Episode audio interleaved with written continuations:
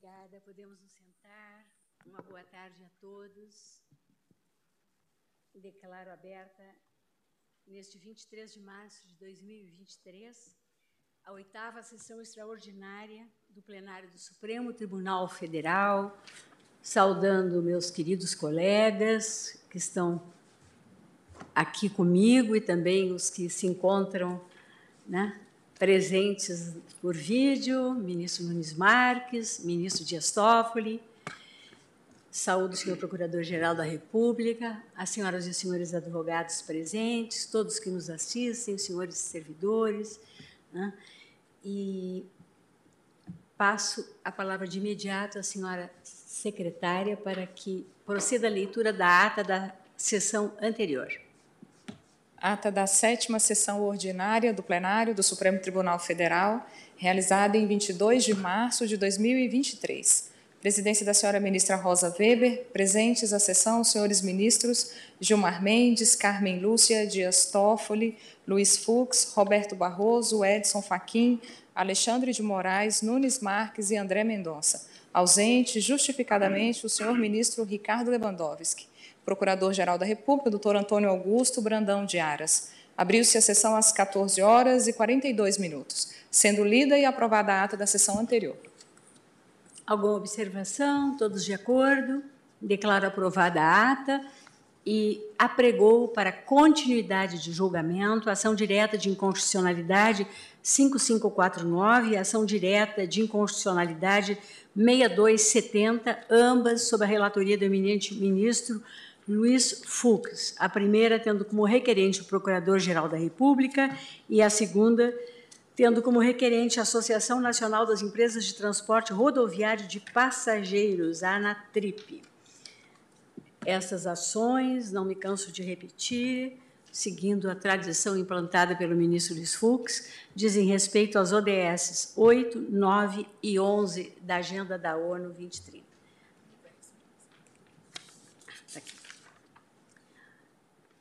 Já está corrigido, já está corrigido. É, ficamos com a, o seguinte julgamento provisório até o momento. ADI 5549, após o voto do ministro Luiz Fux, relator, conhecendo integralmente da ação e julgando improcedente o pedido, em obter dictum, entendendo que o Poder Executivo e a ANTT devem ponderar as formalidades complementares. É, é que é, esse peixezinho eu Não. troquei por um outro. Eu posso. Ah, ó, é, então porque tem essa ponderar fazer. É, providenciar saiu Sim. batido errado. Se puder providenciar, acho que providenciar. Providenciar as formalidades complementares introjectadas no acórdão do Tribunal de Contas da União e na Lei 14298/2022 no que foi acompanhado pelos ministros André Mendonça, Nunes Marques e Alexandre de Moraes, e após o voto do ministro Edson Fachin, que conhecia integralmente da ação e julgava procedente o pedido, o julgamento foi suspenso. Quanto à ADI 6270, vamos ver, eu acho que vamos fazer a mesma retificação, ministro Fux. Consta que após o voto do ministro Luiz Fux, relator, que conhecia parcialmente da ação e, na parte conhecida, julgava improcedente o pedido e, em opter dictum, entendia que o Poder Executivo e a ANTT devem providenciar as formalidades complementares introjectadas no Acordo do Tribunal de Contas da União e na Lei 14 de 2098 de 2022, no que foi acompanhado pelos ministros André Mendonça, Nunes Marques e Alexandre de Moraes, e do voto do ministro Edson Fachin, que acompanhava o relator no conhecimento parcial da ação, mas, na parte conhecida, julgava procedente o pedido, o julgamento foi suspenso. Presidente, eu queria, com não. licença de Vossa Excelência, não se antes saudá-la não só pelo dia de hoje, mas pela bela solenidade realizada ontem. É, também saudar o ilustre representante do Ministério Público, nosso Procurador-Geral da República e os seus advogados que atuaram na causa. Uma das ações, que eu acho que é 55... É, 49. 5549, ela se refere à lei. Então, essa ela é conhecimento total e, e, e procedente totalmente. Já a outra demanda, 66, agora estou falando... 6270. 6270. Essa é, trata não só de atos que não são sindicáveis constitucionalmente, por isso do conhecimento parcial, mas na parte conhecida, julgar improcedente com esse mesmo fecho. Obrigada, ministro Fux. Então, colho agora, em continuidade e com relação às duas ADIs, o voto do ministro Luiz Roberto Barroso. Muito obrigado, presidente. Muito boa tarde, Vossa Excelência, aos prezados colegas, ao senhor Procurador-Geral, doutor Augusto Aras. Cumprimento também, presidente, os ilustres advogados que estiveram na tribuna, além do doutor Aras, a doutora Suelen Lunguinho do Nascimento, o doutor Leandro Peixoto Medeiros, o doutor Aldo da, da Costa Santos Júnior, doutora Adriana Maia Venturini e o doutor Beto Vasconcelos, todos com brilhantes sustentações que o tribunal fez bom é, proveito. E gostaria também, antes de começar, presidente, de felicitar o ministro Luiz Fux, que escreveu um pequeno curso, eu diria, sobre o direito administrativo das licitações e das delegações à iniciativa privada, num voto primoroso que merece ser publicado e, e divulgado. Eu devo dizer, presidente, que quando eu recebi o material desse processo, e antes do voto do ministro Luiz Fux, eu pensei, bom, esse é um dos casos simples que nós vamos eh, julgar. Mas, como eu confirmei recentemente, caso simples no Supremo é mais ou menos como cirurgia abdominal simples. As complicações vêm depois. E aqui apareceram muitas é, compreensões distintas que se materializaram, é, parte substancial delas, no voto sempre denso e precioso do querido colega, amigo, ministro Luiz Edson Fachin, que levantou alguns pontos importantes dessa é, discussão. E, portanto, presidente, embora é, pretenda ser breve, eu gostaria de fazer algumas reflexões sobre essa questão que nos reúne aqui.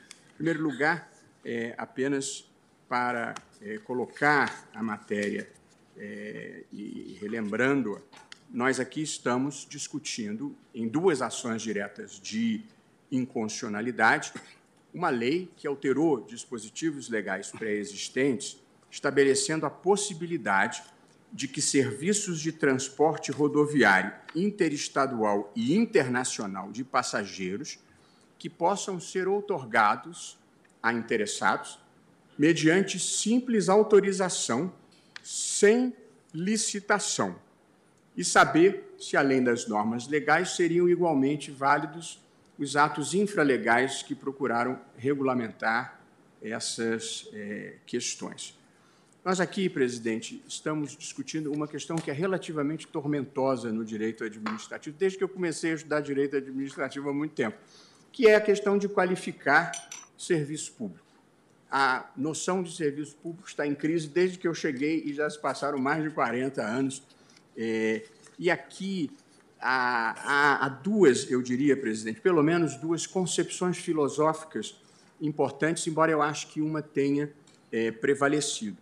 Havia dois, é, duas visões, isso está posto num livro importante de um professor, Alexandre Aragão, que foi nosso aluno na UERJ e também fez é, doutoramento na, na USP, em que ele identificava, e acho que com propriedade, dois, dois grandes modelos de prestação de serviço público o modelo francês, que era um modelo tradicional, em que o serviço público era uma expressão da soberania estatal e que, portanto, era cometido ao Estado, que o prestava diretamente e em regime de monopólio, em regime não concorrencial com privatividade. Esse era o modelo tradicional francês que vigorou no Brasil por muito tempo. E o modelo aplicado nos Estados Unidos das uh, public utilities, que é um modelo em que a prestação é predominantemente privada, com, portanto, prestada por empresas privadas em regime concorrencial, com forte regulação estatal e fiscalização é, estatal. Portanto, o Estado não presta diretamente, ele autoriza particulares a prestarem, evidentemente, salvo, salvo onde haja monopólio natural, como Vossa Excelência observou, é, mas a regulação e a fiscalização são rígidas. É, historicamente, no Brasil, prevaleceu o modelo francês até pouco depois da Constituição de 88. E aí nós temos, no governo do presidente Fernando Henrique, um conjunto de mudanças na Constituição de 88, transformações, eu diria, do regime econômico constitucional brasileiro, em que se flexibiliza o ingresso do capital estrangeiro, em que se flexibilizam os monopólios estatais de, de telecomunicações, gás canalizado nos estados, e que se lança um amplo programa de desestatização e, como corolário, se criam as agências reguladoras. E, portanto, há um pouco uma transmigração de modelos no Brasil, do modelo tradicional francês para um modelo americano, que foi um modelo que um pouco se universalizou prestação privada sob regime de regulação e fiscalização por parte do, do poder público.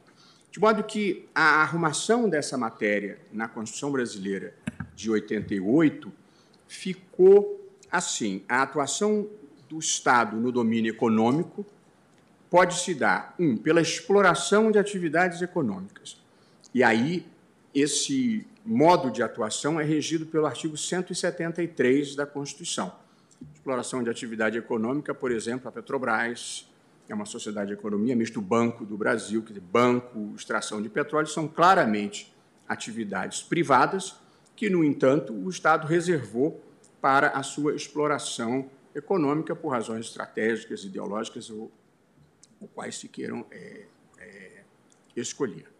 Portanto, a Constituição prevê a atividade econômica e prevê, no artigo 175, aí sim, a prestação de serviços públicos.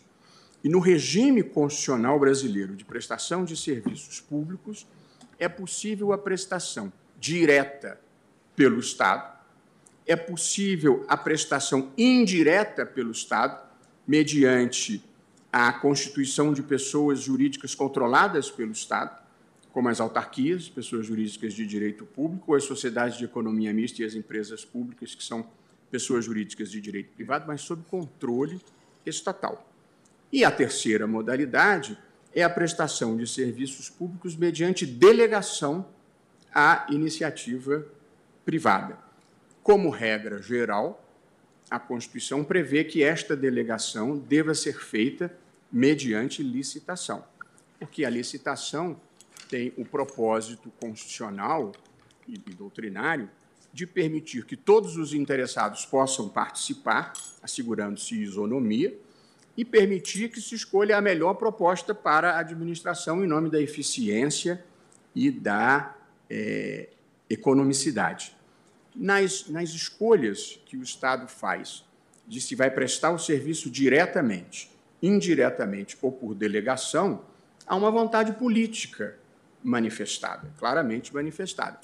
Há, há serviços públicos presidente e colegas, que são inerentes ao Estado e vão ser prestados diretamente. Justiça, diplomacia, segurança pública.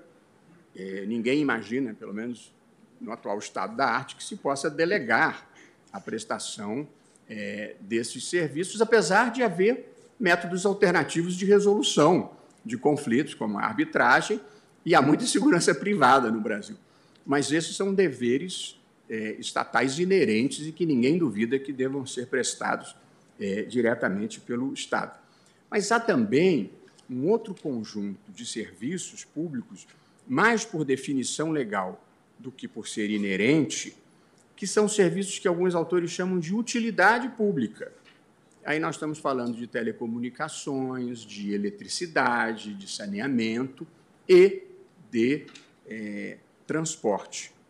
Quando nós estamos falando desses serviços, digamos, de utilidade pública, para usar a, a, terminologia de um autor que era a Bíblia do direito administrativo lá no, na minha primeira juventude, que era o Eli Lopes Meirelles, esse serviço de utilidade pública, sobretudo depois das mudanças constitucionais dos anos 90 do governo Fernando Henrique, passaram a ser delegáveis e muitos foram efetivamente delegados ao setor privado, como aconteceu com telecomunicações, é, como aconteceu com eletricidade, como aconteceu com gás é, canalizado, como aconteceu com, com portos, é, lembra o, o, ministro Luiz Fux. E aí nós chegamos a essa. Sim, e, a bem da verdade, há um precedente do Supremo, entendendo que, no tocante a transportes municipais, intermunicipais, deve haver licitação. Mas nós estamos aqui lidando com uma hipótese específica, que são os transportes ter, é, transporte terrestre coletivo, interestadual e internacional. E relativamente a isso, não existe precedente do tribunal. Mas existe, presidente, uma regra expressa na Constituição, que é o artigo 21, inciso 12, letra E, que diz o seguinte: compete à União 12. Explorar diretamente ou mediante autorização, concessão ou permissão. É os serviços de transporte rodoviário interestadual e internacional de passageiros. Portanto, a regra geral no direito brasileiro é que a delegação de serviços públicos deva se dar mediante licitação. Essa é a regra geral eu diria que mais do que uma regra geral, a licitação é um princípio que decorre naturalmente da moralidade e da impessoalidade e da isonomia. Porém, este princípio, que é a licitação, encontra aqui, a meu ver, uma exceção expressa trazida pelo próprio Constituinte, que diz que, na hipótese de serviço de transporte rodoviário interestadual e internacional de passageiros, a União pode optar pela autorização, porque fala explorar diretamente ou mediante delegação por autorização, concessão ou permissão. A concessão e a permissão são modalidades de delegação concretizáveis mediante licitação, mas a autorização claramente não é. De modo que os princípios constitucionais eles condicionam a interpretação de todo o direito, inclusive, sobretudo, da legislação infraconstitucional. Mas quando uma regra constitucional excepciona um princípio constitucional, há de prevalecer a regra, porque é uma decisão específica em relação àquele tema. De modo que eu acho que a Constituição autorizou a autorização. Autorizou a autorização. É, e aí veio a lei e regulamentou a autorização constitucional e acho que o fez, presidente, de uma maneira razoável e por justos motivos. E aí eu gostaria de dizer, já caminhando para o fim, para ficar dentro dos meus 15 minutos que eu estou controlando aqui, presidente, e o fez por dois, por justos motivos, eu penso. O primeiro é que a exigência de licitação ela se aplica, na verdade, ela se impõe nas situações em que o Estado vai ofertar um determinado serviço ou construir uma determinada obra, em que é um bem escasso, porque é só aquela obra ou é só um determinado serviço, e há muitos interessados em prestar o serviço ou construir a obra. Quando haja muitos interessados, a menos que seja uma hipótese de inexigibilidade de licitação, a lícito, por impossibilidade de concorrência, a licitação se impõe em nome da isonomia. Todo mundo que tem condições de fazer aquela obra deve poder concorrer para fazer aquela obra, todo mundo que tem condições de prestar aquele serviço também. De modo que, se você tem um bem escasso, que é uma única obra ou um único serviço, e muitos interessados, você tem que necessariamente licitar para assegurar isonomia e obter a melhor proposta. A lógica é diferente, no entanto, presidente, quando não existe um bem escasso, quando a lógica é quanto mais melhor. E aí é um pouco na área de saúde. Se alguém quiser construir um hospital, precisa fazer licitação. Se construir um, dois, cinco, dez, vinte em regime de concorrência, é muito melhor para a prestação de saúde pública. O mesmo vale para escolas. De modo que há serviços públicos em que não se aplica a lógica da licitação, na minha visão, porque você não está oferecendo um bem escasso para pessoas que vão disputar. Aqui você está oferecendo uma necessidade e que, se você tiver não uma, mas duas, três, quatro, cinco empresas explorando o transporte internacional, melhor. Você vai ter concorrência. Eu preciso dizer que, quando eu era mais jovem, que andava muito de ônibus, inclusive interestadual, havia oferta. Havia concorrência, havia, você podia, se quisesse passar carnaval na Bahia, tinha Penha, Itapemirim, tinha três, quatro linhas. Hoje em dia, esse mercado se monopolizou muito. E aí, um dos memoriais, se não me engano, da própria ANTT, afirma no, no seu, nas suas razões que aproximadamente 60% do transporte interestadual é feito por apenas uma empresa.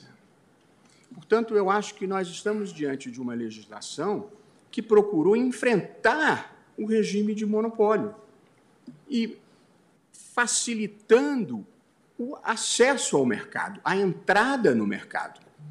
Porque quando você exige licitação, você dificulta a entrada no mercado. Portanto, eu acho que são duas as razões aqui.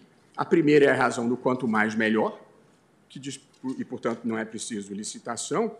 E a segunda, a razão de que nós estamos tentando enfrentar um monopólio de fato que se estabeleceu nessa é, matéria. Portanto, existe uma exceção constitucional expressa, uma legislação que me parece razoável e que se deve a justos motivos de natureza econômico-social.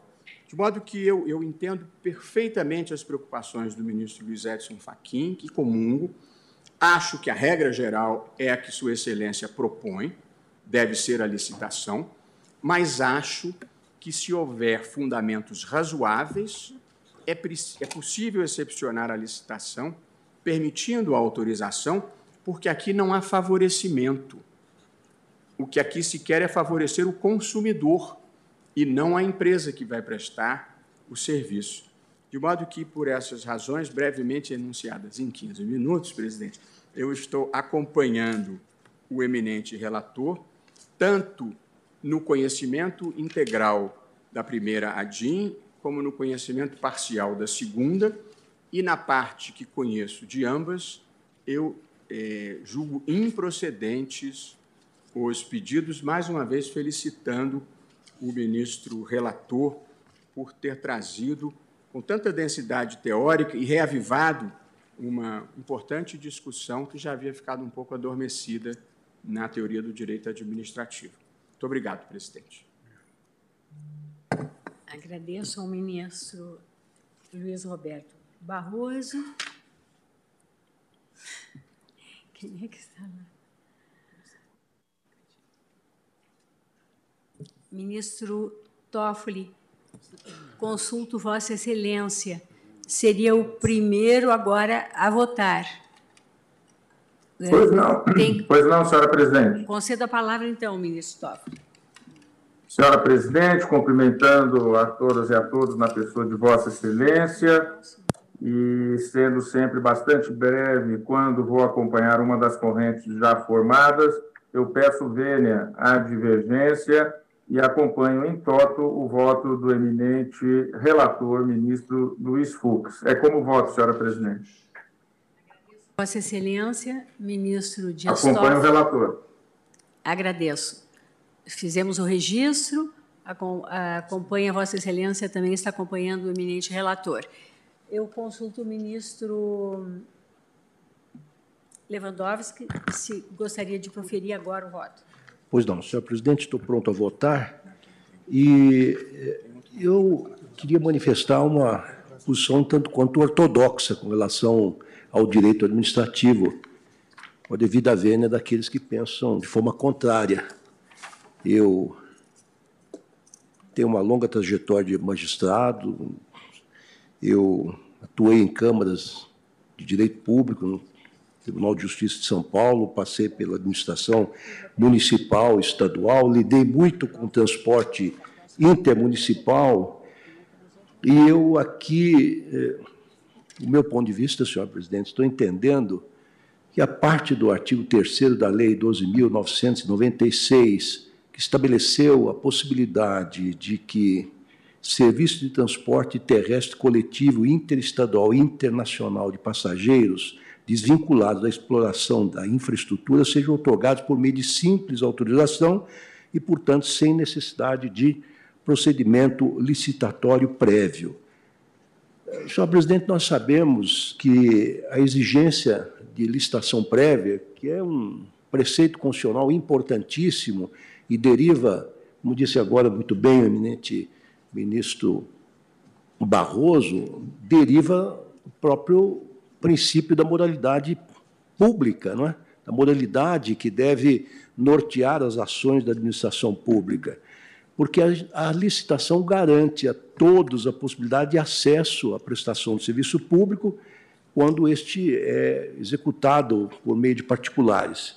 É, a licitação concretiza, materializa a isonomia e os princípios da livre concorrência e da defesa do consumidor, porque propicia ao usuário serviços públicos de melhor qualidade e com tarifas mais econômicas.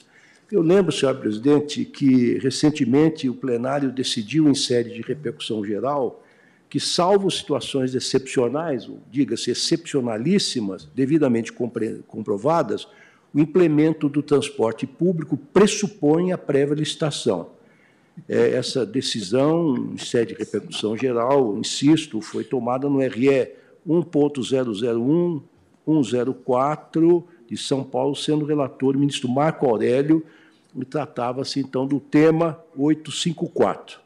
Eu estou entendendo, senhor presidente, que no caso não há qualquer excepcionalidade na prestação regular de, serviços de transporte terrestre coletivo interestadual e internacional de passageiros, desvinculados de, da exploração de infraestrutura, que justifique a desnecessidade do processo licitatório. É, então, entendo que é incabível a outorga desses serviços por simples autorização do poder público, na medida em que aqui se entra em choque frontalmente com o que dispõe o artigo 37, inciso 21 da Carta Magna e também do artigo 175 do mesmo é, diploma. É, eu também trago à colação aqui algum, alguma, algumas decisões da nossa casa em que este entendimento foi consolidado. Por exemplo, no ARI 1.110.140, de relatoria do ministro Gilmar Mendes, da segunda turma, em que Sua Excelência, no voto que foi sufragado pelo, pelo colegiado, assenta num dos itens da emenda, serviço público, transporte coletivo intermunicipal, concessão ou permissão a jurisprudência desta Corte pacificou o entendimento de que é imprescindível prévia licitação para concessão ou permissão ou exploração de serviço de transporte coletivo de passageiros.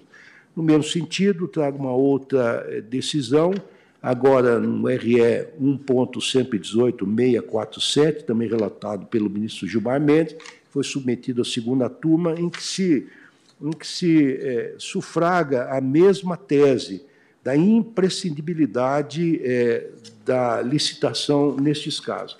Então, senhor presidente, em suma, com devido respeito e, e cumprimento o relator pelo denso voto que traz a colação, essa é uma matéria extremamente sensível, mas é, nós que,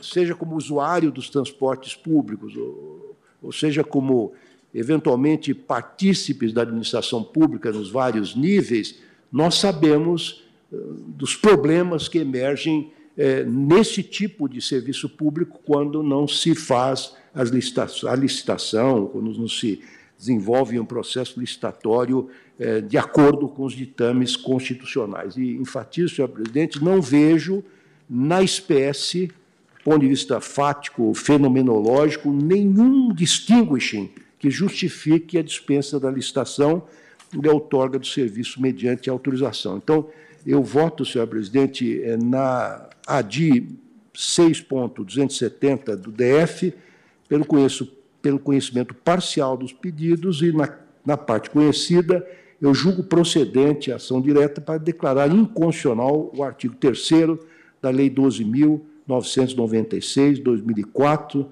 na parte em que deu nova redação ao artigo 13, inciso 4 e 5, e ao artigo 14, 3, a linha J, ambos da Lei 10.233, 2001. Na DI, senhor presidente, é, de número 5.549 do DF, neste caso, é, anotando que Sua Excelência, eminente Procurador-Geral, emitiu uma, uma opinião sempre abalizada num sentido contrário, depois de já proferido o parecer, algo absolutamente ilícito, porque é preciso no direito que nós sempre reflitamos é, sobre, enfim, as questões que são colocadas diante de nós e nada impede que nós é, é, possamos rever os posicionamentos anteriores, mas anotando esse aspecto, que é importante, neste, nesta segunda ação a qual me referi, eu julgo procedente a ação direta em totum, é, os mesmos termos do voto que proferiram anteriormente, senhor presidente. Presidente, Muito se me permite uma Muito parte. obrigada, ministro Lewandowski. Pois não, ministro Fux. Não, só para me justificar é, com o ministro Lewandowski, é, a preocupação de Vossa Excelência em relação à moralidade do serviço público é uma preocupação uníssona na Corte. É, por outro lado, ontem não tive a oportunidade de trazer para Vossa Excelência a ratio decidente conclusiva do voto. Eu não me baseei na lei, na verdade, a Constituição Federal, ela autoriza textualmente, é um, a regra do artigo 21, inciso 12, a linha E. Por outro lado, é, a autorização, tal como concebida nesses, é, nesse serviço de utilidade pública, passa por um processo seletivo público. É tão seletivo que até hoje só, segundo a nota NTT, só 11% foram deferidas, só 11% das autorizações foram deferidas. E a lei nada mais faz do que especificar a previsão constitucional sem prejuízo dos atos da agência regulatória, que funciona como um verdadeiro órgão de compliance dessas autorizações, é, que, odiadamente, exacerbou, digamos assim, o cumprimento dessas formalidades, além de exigir expertise técnica, financeira, jurídica, é, capital social de no mínimo 2 bilhões de reais, enfim. Então, muito embora participe da mesma preocupação de Vossa Excelência, nesse caso entendi que o, o legislador constitucional ele autorizou essa modalidade, esse tipo modal de prestação de serviço público, e o legislador, no uso da sua competência, conformou essa previsão constitucional. Então, eu não baseei na lei, eu não fiz uma interpretação da Constituição à luz da lei, fiz uma interpretação da lei à luz da Constituição.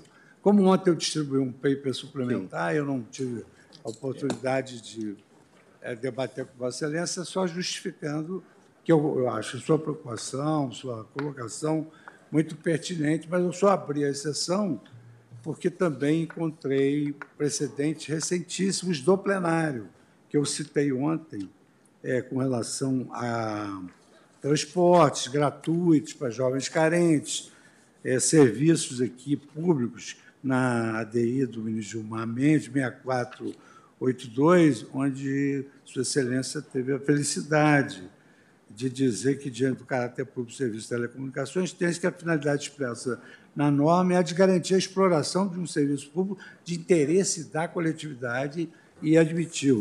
Há também acordos do plenário de recentes, 2019, 2021, ministro Barroso, e aqui houve uma divergência, já naquela oportunidade, do ministro Edson Fachin, eu fiquei como redator do Acordo Nação Direta 1668. Então, só para, digamos assim, esclarecer a Vossa Excelência porque eu, claro. eu considerei essa, é. essa hipótese, digamos assim, é, a latre processo licitatório autorizado pela Constituição. Pois não. Senhor presidente, o senhor me concede a palavra. Eu, longe de mim imaginar que Vossa Excelência não está preocupado com o princípio de moralidade, da moralidade. Todos nós aqui estamos. Vossa Excelência fez uma interpretação da Constituição. Eu, da Tavênia, tive outra visão dos mesmos dispositivos.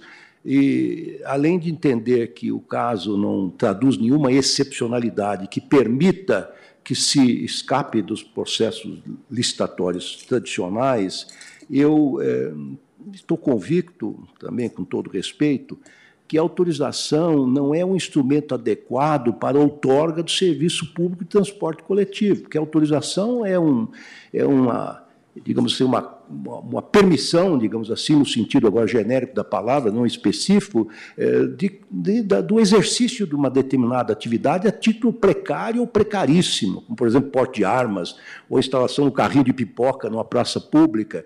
Um serviço que exige um, uma, uma permanência, uma projeção no tempo, investimento em termos materiais e humanos, eu penso que a autorização, com todo respeito, não é um instrumento adequado do ponto de vista do direito administrativo. Mas é uma opinião muito pessoal minha e louvo, mais uma vez, a verticalidade com que Vossa Excelência eh, desfiou os seus argumentos. Pois não. Na verdade, nós não temos nenhum, nenhuma divergência teórica ou filosófica. Eu concordo com tudo que o ministro Lewandowski é, observou, como também com, a, com o que disse o ministro Fachin. A, a minha visão distinta que é um, é um pouco uma visão de lógica, é, entendendo a lógica deles, que é diferente da minha. Que é, se eu quero mais gente, eu não preciso fazer uma concorrência, porque eu vou fazer uma licitação e vou, então eu quero todo mundo que venha licitar que apresente as condições. Então, se eu quero quanto mais melhor, a autorização atende de uma maneira mais eficiente ao meu objetivo do que uma licitação, quer dizer, eu facilito a entrada. Essa, essa é a minha lógica, entendeu? É, mas eu entendo perfeitamente a lógica dos, dos colegas. Obrigada, ministro Luiz Roberto. Colho o voto do ministro Gilmar Mendes. Presidente, eu tinha até me animado a, a praticamente seguir a prática do nosso é, ministro Dias Toffoli, é, muito dignamente homenageado ontem, juntamente com o ministro Fux e a ministra Carmen Lúcia, e Vossa Excelência também foi muito é, justamente homenageada por todos. Mas, é, diante da polêmica, agora eu vou fazer duas ou três anotações, se me permitir é, essas anotações, a partir da outorga, da, da, discussão sobre a outorga de prestação de serviço coletivo de passageiros. Como já foi apontado pelo ministro Barroso, é, e, e, claro, é, já, já ressaiu é, em todos os votos, aqui, a rigor, não se discute a, a, questão da necessidade de um modelo objetivo de seleção e de adequação, portanto, não, não se coloca essa controvérsia, mas simplesmente que haja, de fato, esse critério. E o objetivo, obviamente, é ter é, toda a transparência, um modelo que seja adequado. Daí, inclusive, o, o eminente procurador-geral ter é, alterado o seu posicionamento, a partir de esclarecimentos, inclusive, eu, como agora chama a atenção o ministro Fux, de que as agências é, funcionam e devem funcionar né, como agências de compliance nesse processo. É por isso que a Procuradoria-Geral saiu da posição dogmática e ortodoxa a propósito. E eu, eu faço assim, vou tentar, é, ao voto azul, fazer um pouco de... É, repassar um pouco essas posições, mas lembro que esta Corte já discutiu essa temática é, em 53, né, envolvendo é, navegação aérea. E depois é, tem um trecho do voto do ministro Nelson Hungria nessa assentada. À época, veja, saudades dos números. É, já nos anos 50 e 60 se falava que havia uma crise do recurso extraordinário, ministro Fux. É, e o número do ORE é 20.111. Portanto, é, dá para ver como que andamos né, tão velozmente, ministro Fachin, nesse é, contexto, é? com um milhão e tal, né? e, milhões de, de processos. E dizia então Nelson Hungria, o artigo 5 22 da Constituição de 46 declara que compete à União explorar diretamente ou mediante autorização ou concessão de serviço de navegação aérea. É livre a União, portanto, adotar, quando não queira exercer diretamente a exploração, o regime de autorização ou de concessão. E dizia então, preferiu a União, como é sabido, o regime de autorização, ao invés de otorgar com exclusividade ou privilegiadamente o serviço de navegação aérea, entendeu de melhor aviso manter o sistema de concorrência. Ponto que agora o ministro Barroso fere de maneira específica. Isto é, dá acessibilidade de tal serviço a quem submete às exigências regulamentares. Isso é um texto clássico, portanto, de 1953, mais precisamente, DJ de 24 de 12 de 1953. Em lugar da concessão, que é a outorga ou delegação a título exclusivo de prerrogativas do poder público, adotou o critério de autorização, reservando-se apenas o controle ou regulamentação da exploração de serviço. Em se tratando de transporte coletivo de passageiros, a linha é tênue entre a possibilidade de outorga da prestação de serviço ocorrer pela via de permissão ou autorização. Esta é possível caso se trate de transporte de passageiros em sentido estrito, táxi ou fretamento de ônibus ou vans, ao revés, na hipótese de se cuidar de transporte coletivo de passageiros em sentido amplo, todos os modais, aquela permissão, em tese, é imperiosa, salvo em algumas situações. Eu cito, então, é, doutrina balizada, coleciona que a atividade de transporte de passageiros, por exemplo, às vezes suscita dúvida, e isso porque há serviços públicos e serviços privados de transporte de pessoas, além de que, embora considere esse tipo de transporte mais bem enquadrado como atividade privada, ao menos na forma como se iniciou junto à população, em que o atendimento era mais individualizado, conclui-se que deva ele submeter-se à regulamentação e controle de poder público. Estou citando o, o José dos, dos Santos Carvalho Filho, no Manual de Direito Administrativo.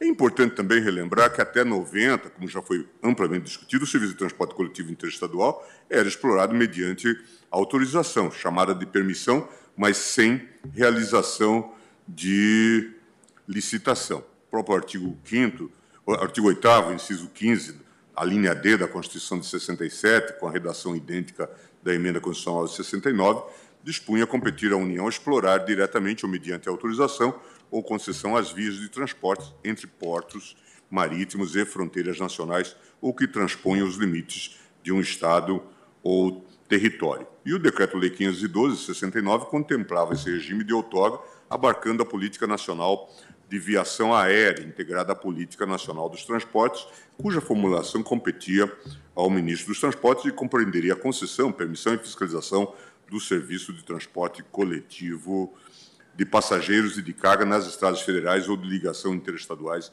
e internacionais.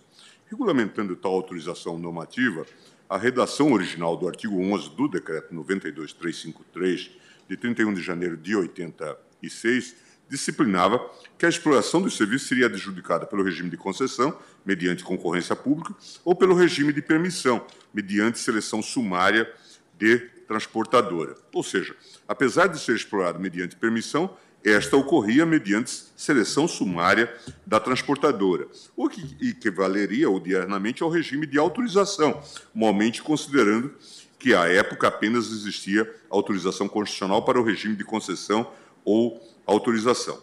Somente com a alteração proferida pelo decreto 99.072/90, já sob a égide da Constituição de 88, é que se instituiu licitação na modalidade de concorrência, tanto na concessão quanto na permissão, alterando a redação do artigo 11 do Decreto 92.353 de 86 para dispor os serviços públicos rodoviários de transporte coletivo de passageiros interestaduais e internacionais, quando não prestados diretamente, só poderão ser explorados mediante concessão ou permissão do DNR e prévia licitação na modalidade da concorrência. A alteração procedida pela Lei 12.996 de 2014, no artigo 13, incisos 4 e 5, a linha E, além do artigo 14, inciso 3 da linha J, todos da Lei 10.233 de 2001, ao que parece, apenas retornou ao regime vigente antes de 90, consistente na maior liberdade da iniciativa privada, a despeito de se tratar de ato precário que não gera qualquer direito adquirido de manutenção na exploração da atividade pela empresa particular. E aí eu digo, é ser disso que, ao julgar o tema 854 da sistemática da repercussão geral, RE 1 milhão e 1, 104, é, o, o STF entendeu que a concessão de serviço de transporte coletivo urbano deveria ser precedida de licitação, salvo em situações excepcionais. De fato, como já foi apontado, inclusive agora pelo voto do ministro Lewandowski, esse entendimento remonta, pelo menos nesta corte, desde o julgamento do RS 140989, e, e, julgado em 93. Relator o ministro Otávio Galotti, já foi sendo citado nas sessões anteriores. Exploração do transporte urbano por meio de linha de ônibus, necessidade de prévia licitação para autorizá-la, quer sob a forma de permissão, quer sob a de concessão. Recurso extraordinário provido por contrariedade ao artigo 175 da Constituição.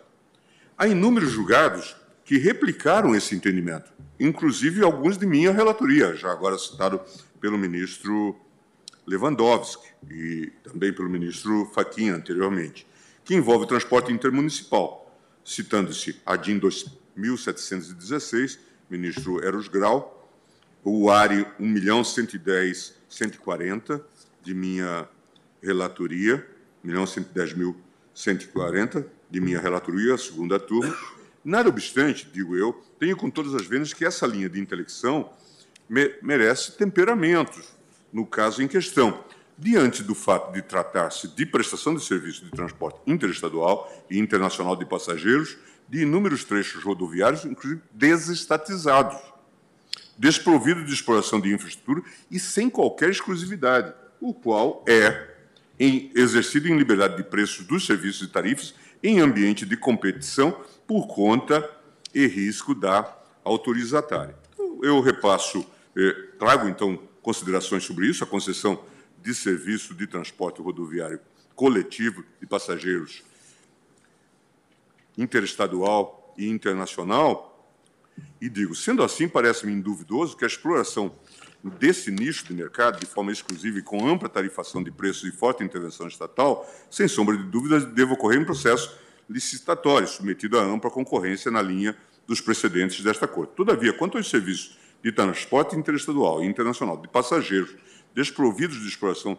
de infraestrutura, caso dos autos, a legislação, ora questionada, intenta, na linha do, do experimentalismo democrático, e aí valendo-se inclusive das lições do professor Mangabeira Unger, que a prestação daqueles tenha amplitude de acesso a mais empresas interessadas na mesma linha, sem exclusividade, e com o fim de eliminar a reserva de mercado, prática odiosa e que deve ser rechaçada por esta corte. Sobre esse tema, eu até cito o, o, o, um trecho da obra do, do professor Mangabeira, em que ele diz: é, não se torna uma economia de mercado mais includente sem redefinir seu conteúdo institucional, reconstruir as formas disponíveis para a coordenação estratégica entre eh, Estado e produtores privados e ampliar também os próprios regimes de propriedade para que regimes alternativos de propriedade privada e social possam coexistir experimentalmente dentro da mesma economia de mercado. Tal democratização do mercado não acontece sem que tenha por base o aprofundamento da democracia. Não será jamais uma dádiva de elite esclarecida à população é, passiva. E em um outro trecho ele chama a atenção dizendo é necessário também ter liberdade para recombinar ou substituir as instituições que definem as relações de troca e de produção radicalizada na agenda produtiva da sociedade, a liberdade experimental terá a ver com as estruturas e não apenas com as coisas. É claro, por exemplo, que, inclusive na premissa é, abordada pelo eh, relator, que trouxe é, um primoroso voto, como já foi aqui destacado, é, pressupõe-se um funcionamento adequado do órgão regulador, sob pena de, eventualmente, se ocorre aquele fenômeno que na literatura nossa e na literatura internacional é, é chamado, por exemplo, a possibilidade de captura né, por, pelos setores envolvidos. É evidente que é, toda essa premissa se desmorona e, e estamos é, é, a necessitar, talvez, de intervenções que o próprio sistema é, permite né, e prevê. Então, é, é preciso que isso seja é, olhado dentro dessa perspectiva. Mas o Mangabeira ainda diz mais. A democracia representativa pode e deve começar a adquirir uh, algumas das características da democracia direta. O terreno principal para esta obra, na sociedade contemporânea, não é a participação popular nos governos locais em seu planejamento e sua execução orçamentária. É o desenvolvimento de nova maneira de prover e de qualificar os serviços públicos, que é uma preocupação central em todas as democracias contemporâneas. E diz ainda mais: será cada vez mais importante, como meio de melhorar os serviços públicos, que o Estado organize, prepare, eh, prepare equipe, financie e monitore a sociedade civil independente para que ela possa participar da provisão experimental e competitiva dos serviços públicos. É nesse terreno que a ampliação da democracia representativa se torna mais premente e mais factível. E, e, e, e conclui neste artigo eh, que se chama Constituição do Experimentalismo Democrático, que está publicado na revista de Direito Administrativo. Qual a melhor maneira de levar adiante tal, tal proposta? E ele diz, com cinco diretrizes. Não proponho nova Constituição e nova Constituinte, proponho nova ideia. Sempre subestimamos no Brasil a elasticidade do repertório de ideias institucionais disponíveis no mundo. Se não tivermos uma ideia, de nada adiantará convocar uma reunião constituinte. As ideias não aparecerão espontaneamente, simplesmente porque ocorre uma reunião. Por outro lado, se tivermos a ideia e se a desdobrarmos em iniciativas exemplares, a mudança se fará mais cedo ou mais tarde, ou pela revisão constitucional ou pela reinterpretação constitucional, não é? A ideia vem em primeiro lugar. De certa forma, é esse fenômeno que já foi apontado aqui a partir do seu voto, eh, eminente ministro Fux, e também eh, dos demais votos eh, que acompanharam esta posição, inclusive eh, destacado agora pelo ministro Barroso. Então, esse é um ponto importante.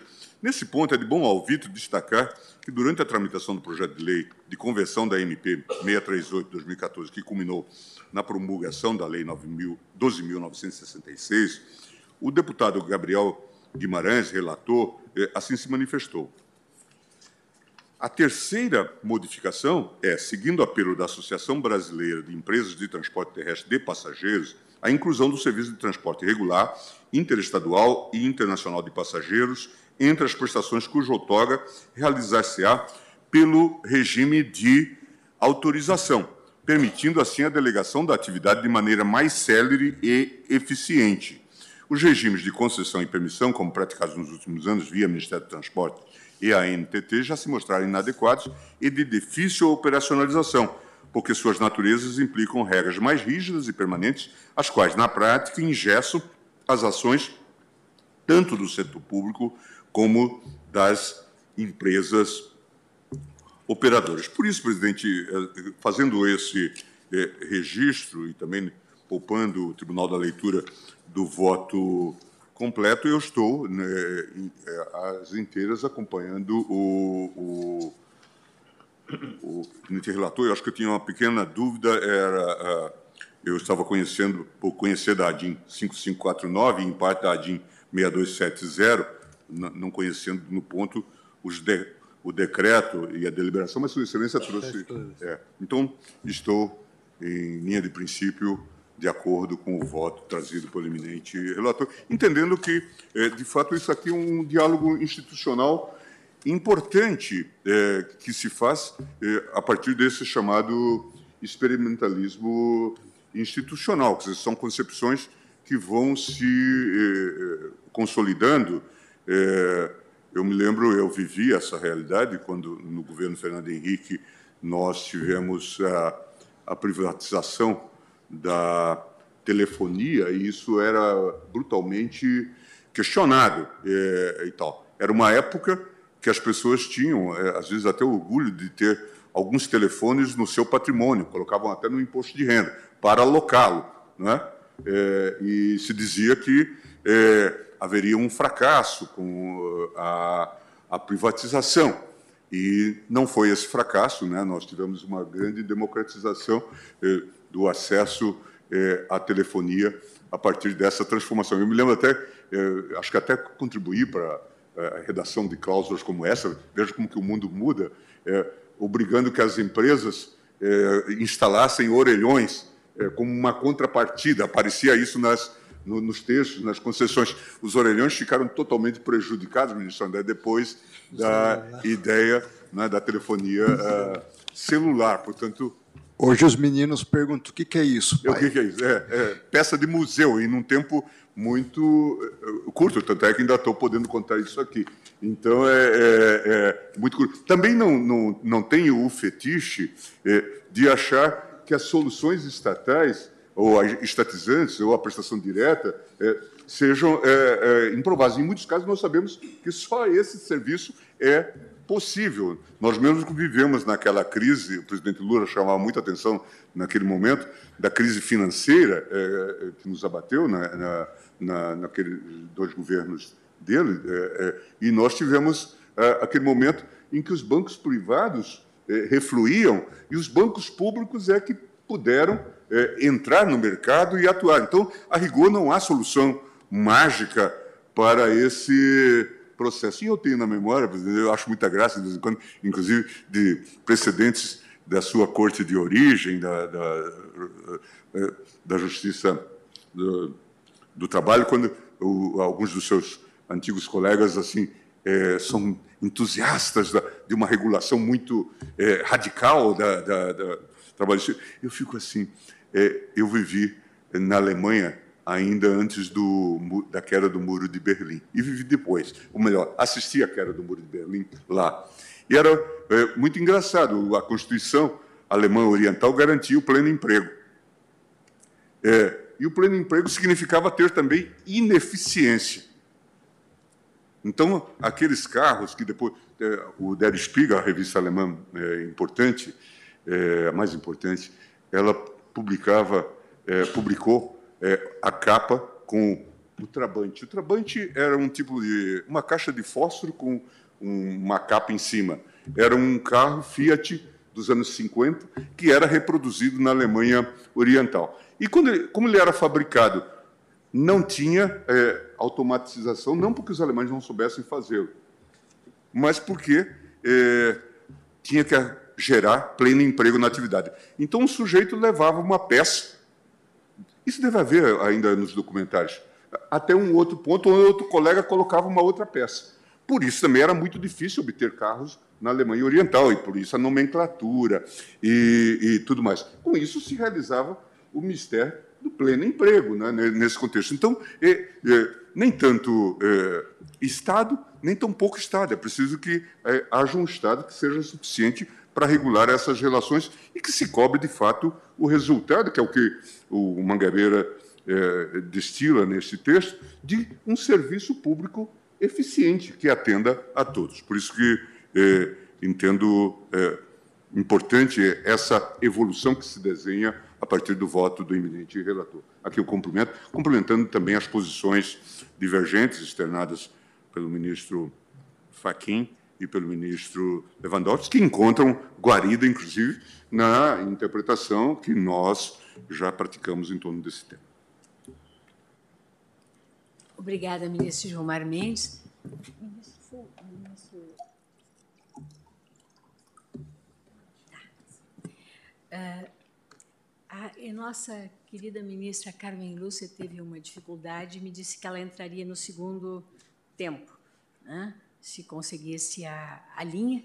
Então, eu não vou agora encerrar esse julgamento, vou deixá-lo suspenso até o nosso segundo tempo. Né?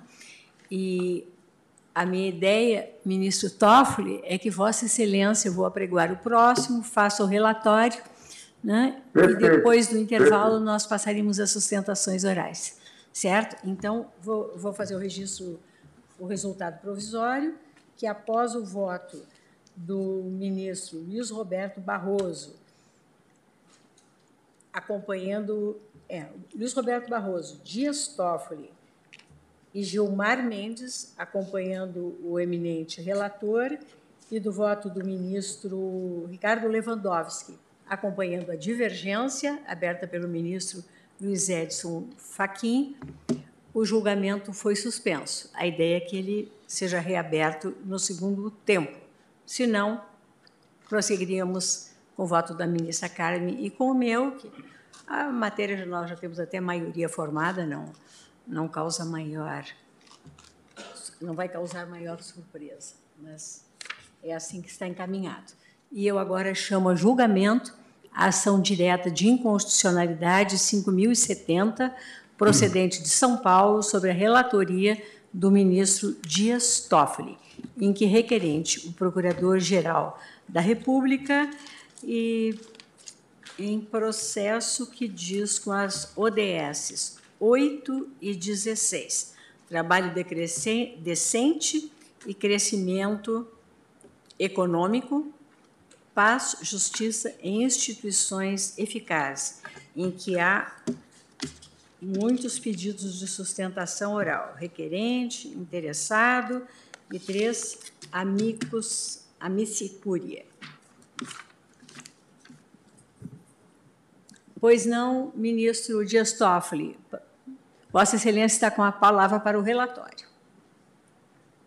Obrigado, senhora presidente, ministra Rosa Weber. Renovo os cumprimentos a todos na pessoa de Vossa Excelência e digo que trata-se de ação direta de inconstitucionalidade com pedido de medida cautelar, ajuizada pelo Procurador-Geral da República em face da Lei Complementar 1208, de 23 de julho de 2013, na redação da Lei Complementar número 1214, de 29 de outubro de 2013, ambas do Estado de São Paulo, e da Resolução número 617 de 2013, do Tribunal de Justiça do Estado de São Paulo, que cuidam da criação do Departamento Estadual de Execuções Criminais e do Departamento Estadual de Inquéritos Policiais no Judiciário Paulista, muito conhecido como DIPO,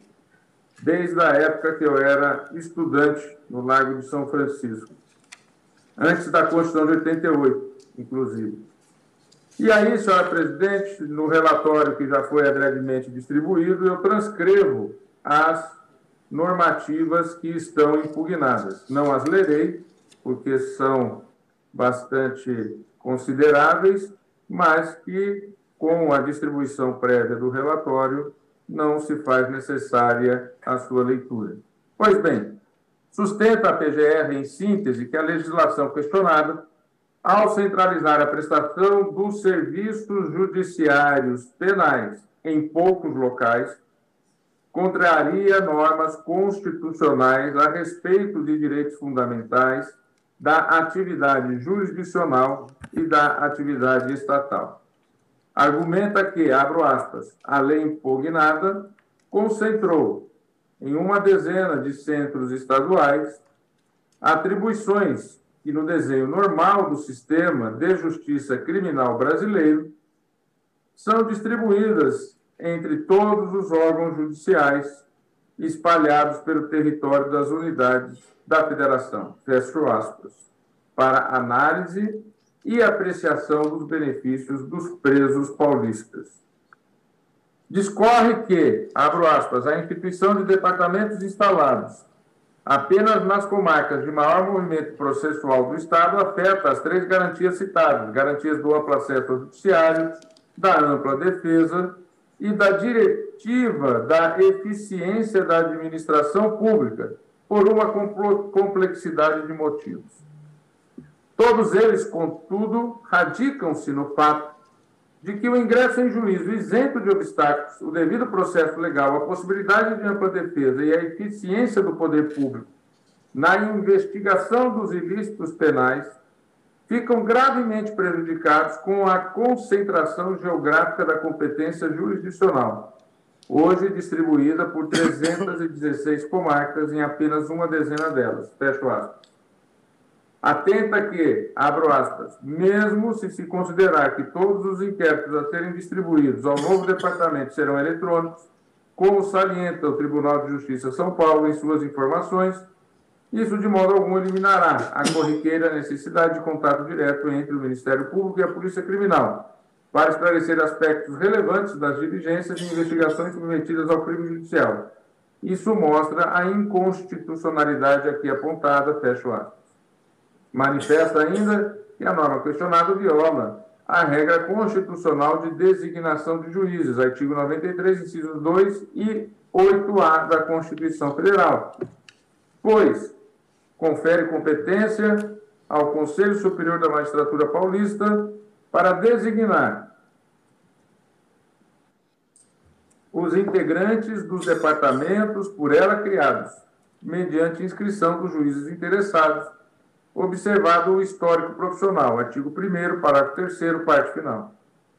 Em total desacordo, diz a inicial, com as regras constitucionais que regem o acesso de magistrados aos órgãos judiciais.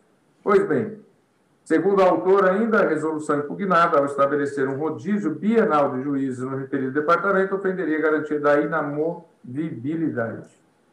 Ao fim, a parte autora pede a declaração de inconstitucionalidade sem redução de texto do artigo 1 da lei complementar questionada ou subsidiariamente a declaração de inconstitucionalidade da lei complementar, exceto no que tange a criação de cargos dos serviços auxiliares do Tribunal de Justiça, e a declaração total de inconstitucionalidade da resolução TJ São Paulo 617 de 2013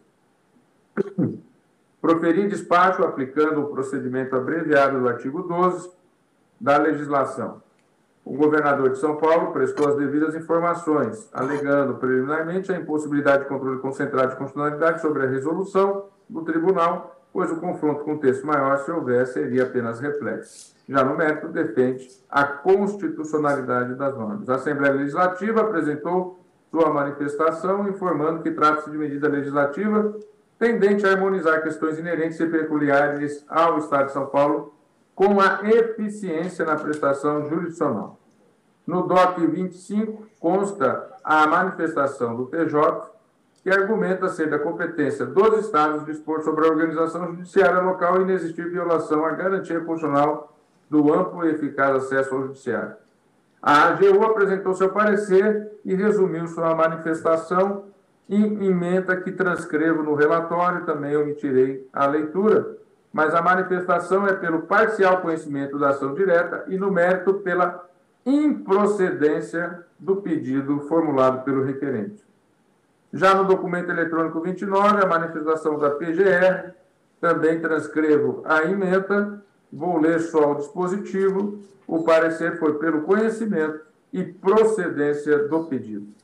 Pois bem, Omitida a leitura das emendas dos pareceres, eu passo adiante e digo que ingressaram no feito como Anicicure, Associação dos Juízes para a Democracia, com manifestação apresentada, Conectas Direitos Humanos e Pastoral Carcerária, Instituto Brasileiro de Ciências Criminais, IBCCRIM, Defensoria Pública do Estado de São Paulo, Instituto de Defesa do Direito de Defesa Márcio Tomás Bastos, e todos os pedidos foram deferidos para a participação como amicicure no presente julgamento.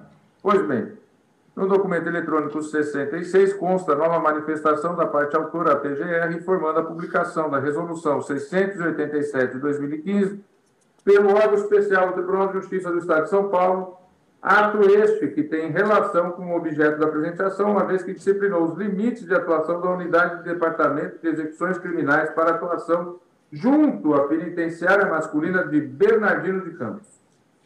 Argumenta que, abro aspas, a despeito de o um pedido principal deduzido neste processo seja declaração de nulidade sem redução de texto ou interpretação conforme a Constituição, itens 6.1 e 6.2, a pedidos subsidiários de declaração de inconstitucionalidade pura e simples da Lei Complementar 1208 de 23 de julho de 2013 do Estado de São Paulo, exceto na parte que cria cargos de serviços auxiliares no TJ de São Paulo, e da Resolução 617, 4 de setembro de 2013, daquela Corte. Por isso, em caso de acolhimento dos pedidos subsidiários, dada a natureza secundária da Resolução 687 de 2015, editada pelo TJ de São Paulo, a PGR ressalta a necessidade de estender os efeitos da decisão ao ato normativo referido pelo Ministério Público Paulista por arrastamento, ante a relação da instrumentalidade que existe entre ela e as disposições impugnadas da Lei Complementar 1208 de 2013. Pois bem, destaque, por fim, que essa resolução publicada definiu a competência para processar e julgar as execuções criminais, tanto autos físicos quanto digitais, novos executados, dos presos recolhidos naquele estabelecimento prisional penitenciário masculino de Bernardino de Campos, assim como definir o serviço de corregedoria permanente e o dever de vista mensal. Fecho aspas. E assim, senhora presidente, e senhores ministros, dou por feito o relatório. Agradeço ao ministro Toffoli e, como faltam cinco minutos para as 16 horas, eu vou encerrar, ou melhor, suspender o julgamento, suspendendo a sessão e logo que recomeçarmos teremos as sustentações orais. Nós temos o prazo previsto de uma hora para sustentações orais. E nós temos uh, inúmeras sustentações orais.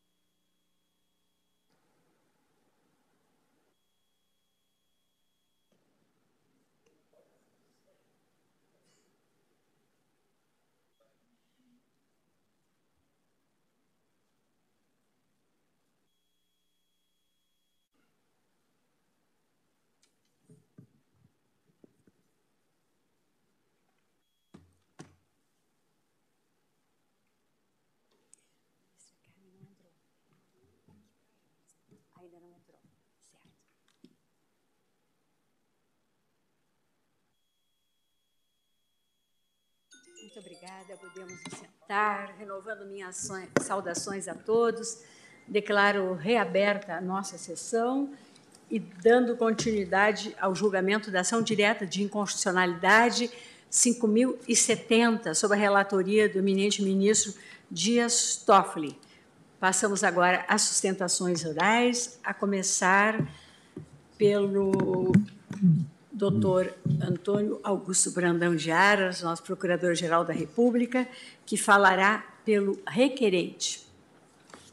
Boa tarde, excelentíssima senhora presidente do Supremo Tribunal Federal, cumprimento Vossa Excelência, a todas e a todos, cumprimento o excelentíssimo senhor ministro relator Dias Toffoli, na pessoa de quem cumprimento todos os eminentes ministros presentes e que acompanham é, pela videoconferência essa sessão. Cumprimento os senhores advogados e advogadas também nessa casa, a doutora Carme Lília, a pessoa dos servidores.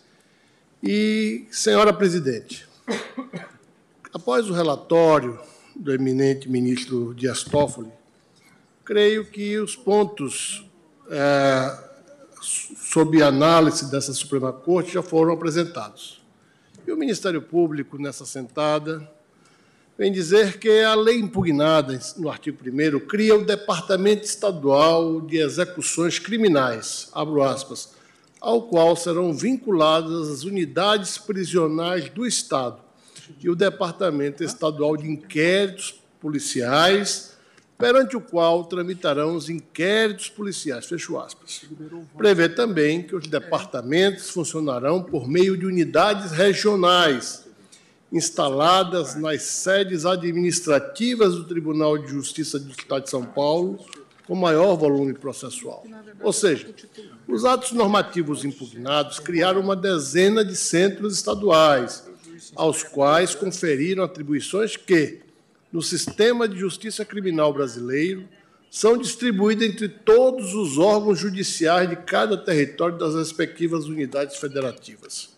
Em outras palavras, enquanto nos outros estados esses serviços são prestados de forma capilarizada, no Estado de São Paulo, o ato legislativo impugnado concentra esses dois aspectos da jurisdição a execução penal e a supervisão da investigação criminal nas dez sedes administrativas com maior volume de processo. Isso significa que departamentos providos de vários magistrados passarão a desempenhar tarefas tradicionais de varas criminais, às quais ordinariamente é conferida a competência para a execução penal e para o controle da investigação criminal. Esclareço um aspecto que tenho por importante. O Departamento Estadual de Inquéritos Policiais, criado pela Lei Complementar número 1208 de 2013, ora impugnada, não se confunde com o Departamento de Inquéritos Policiais e Polícia Judiciária, o conhecido DIPO, que existe desde 85 e tem atuação limitada à capital do Estado.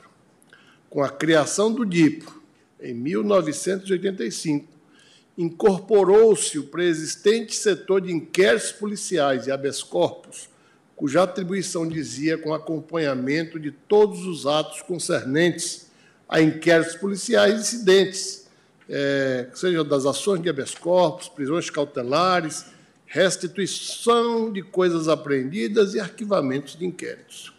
Desde 2005, após a edição do provimento conjunto número 3 de 2015 do Tribunal de Justiça de São Paulo e a Corregedoria Geral de Justiça, o DIPO também realiza audiências de custódia e examina a decretação de medidas cautelares alternativas à segregação cautelar. O ato legislativo impugnado nesta ação não interfere no funcionamento do DIPO como inclusive já se manifestou o Conselho Nacional de Justiça, no PCA 851-39 20182.00.0000. A forma de designação de magistrado tratada na Lei Complementar 1208 de 2013, não se aplica automaticamente para escolha de juízes que irão compor o DIPO. Esse foi o entendimento do, do Conselho Nacional de Justiça. Passemos agora sobre o aspecto diretamente constitucional federal. E o artigo 125 caput confere aos tribunais de justiça iniciativa legislativa para dispor sobre a organização estadual. Essa prerrogativa, contudo, há de ser exercida com observância das demais normas constitucionais a concentração geográfica da competência jurisdicional no Estado de São Paulo, anteriormente distribuída entre todas as cerca de 320 comarcas, em apenas uma dezena delas, como feito pelos atos normativos impugnados, prejudica o acesso ao judiciário, o devido processo legal, a possibilidade de ampla defesa e a eficiência do poder público na investigação de ilícitos. O Tribunal de Justiça de São Paulo, nas informações prestadas afirma que a medida adotada pela lei impugnada seria justificada pela falta de condições de proverem todas as varas do Estado com a estrutura material e humana necessária para a rápida apreciação dos benefícios dos presos e nem faria sentido recrutar um grande contingente de servidores para pulverizá-lo nas centenas de cartórios das três centenas de comarcas do Estado. Palavras lançadas nas informações prestadas pelo Tribunal de Justiça. Com a devida vênia, a criação nos termos do ato legislativo impugnado de ambos os departamentos, repito, Departamento Estadual de Execuções Criminais e Departamento Estadual de Inquéritos Policiais, não se, não se harmoniza a data vênia com os preceitos constitucionais. A centralização dos serviços de execução penal e de condução de inquéritos policiais implica a necessidade de deslocamento de condenados, defensores e familiares para o acompanhamento de seus processos e do cumprimento da respectiva pena. O contato com o magistrado integra os direitos fundamentais relacionados ao livre acesso ao judiciário e à ampla defesa, constituindo nítida exigência do devido processo. A estrutura do inquérito do processo de execução penal pressupõe a presença física do juiz, acessível a ambas as partes e seus representantes, especialmente as consideradas, se consideradas as dimensões do nosso país. A tramitação digital dos feitos não soluciona os inconvenientes da distância entre o, entre o jurisdicionado e o judiciário, sobretudo em matéria criminal, onde se faz corriqueira a necessidade de contato direto entre o Ministério Público e a Polícia Criminal, para esclarecer aspectos de diligências e investigações submetidas ao crivo judicial. A distância entre cada unidade regional e as unidades prisionais inseridas em sua jurisdição acarretará e acarreta dificuldades para o bom funcionamento do sistema, afetando o atendimento ao Ministério Público, aos condenados, aos réus, aos familiares e aos órgãos administrativos estaduais ligados às unidades prisionais. Em caso de urgência, por exemplo, por vezes é necessária a entrevista direta do defensor com o juiz, ou em situações de maior complexidade, o processo digital requer providências pessoais do advogado em cartório. A Constituição da República, no capítulo em que trata do Poder Judiciário, preconiza a proximidade física entre o juiz e o jurisdicionado, como elemento essencial da ideia do processo justo. Como exemplos do artigo 98, inciso 1, que autoriza turma, a criação de turmas recursais formadas por juízes de primeiro grau, o que permite a sua descentralização. De outra parte, os artigos 107, parágrafos 2 e 3 115, parágrafos 1 e 2 e 125, parágrafos 6 e 7, todos da Constituição Federal, demonstram a preocupação do Constituinte com a dispersão dos serviços judiciais, ao tratarem da justiça itinerante e possibilitar aos tribunais regionais federais, aos tribunais regionais de trabalho, aos tribunais de justiça, funcionar descentralizadamente constituindo câmaras regionais, a fim de assegurar o pleno acesso do jurisdicionado à justiça em todas as fases do processo. Nessa linha, de pensamento, a que também se impõe o dever de um magistrado e um membro do Ministério Público residirem na comarca em que atuam. A descentralização desses departamentos acarreta um tratamento desigual que favorece aquelas pessoas que residem em grandes centros, sem justificativa racional para tanto. Por outro lado, a designação sistemática de juízes para os departamentos regionais de execução criminal e de inquéritos policiais viola o princípio do juiz natural e conflita com as normas constitucionais que disciplinam a carreira da magistratura. O modelo de acesso de juízes às varas, juizados e demais órgãos judiciais previsto pela Constituição é baseado exclusivamente nos critérios de antiguidade e merecimento, este aferido segundo requisitos objetivos de produtividade e presteza no exercício da jurisdição e pela frequência e aproveitamento em cursos de aperfeiçoamento, ou seja, parâmetros obrigatórios, obrigatórios e únicos a serem observados no acesso de magistrados a órgãos judiciais.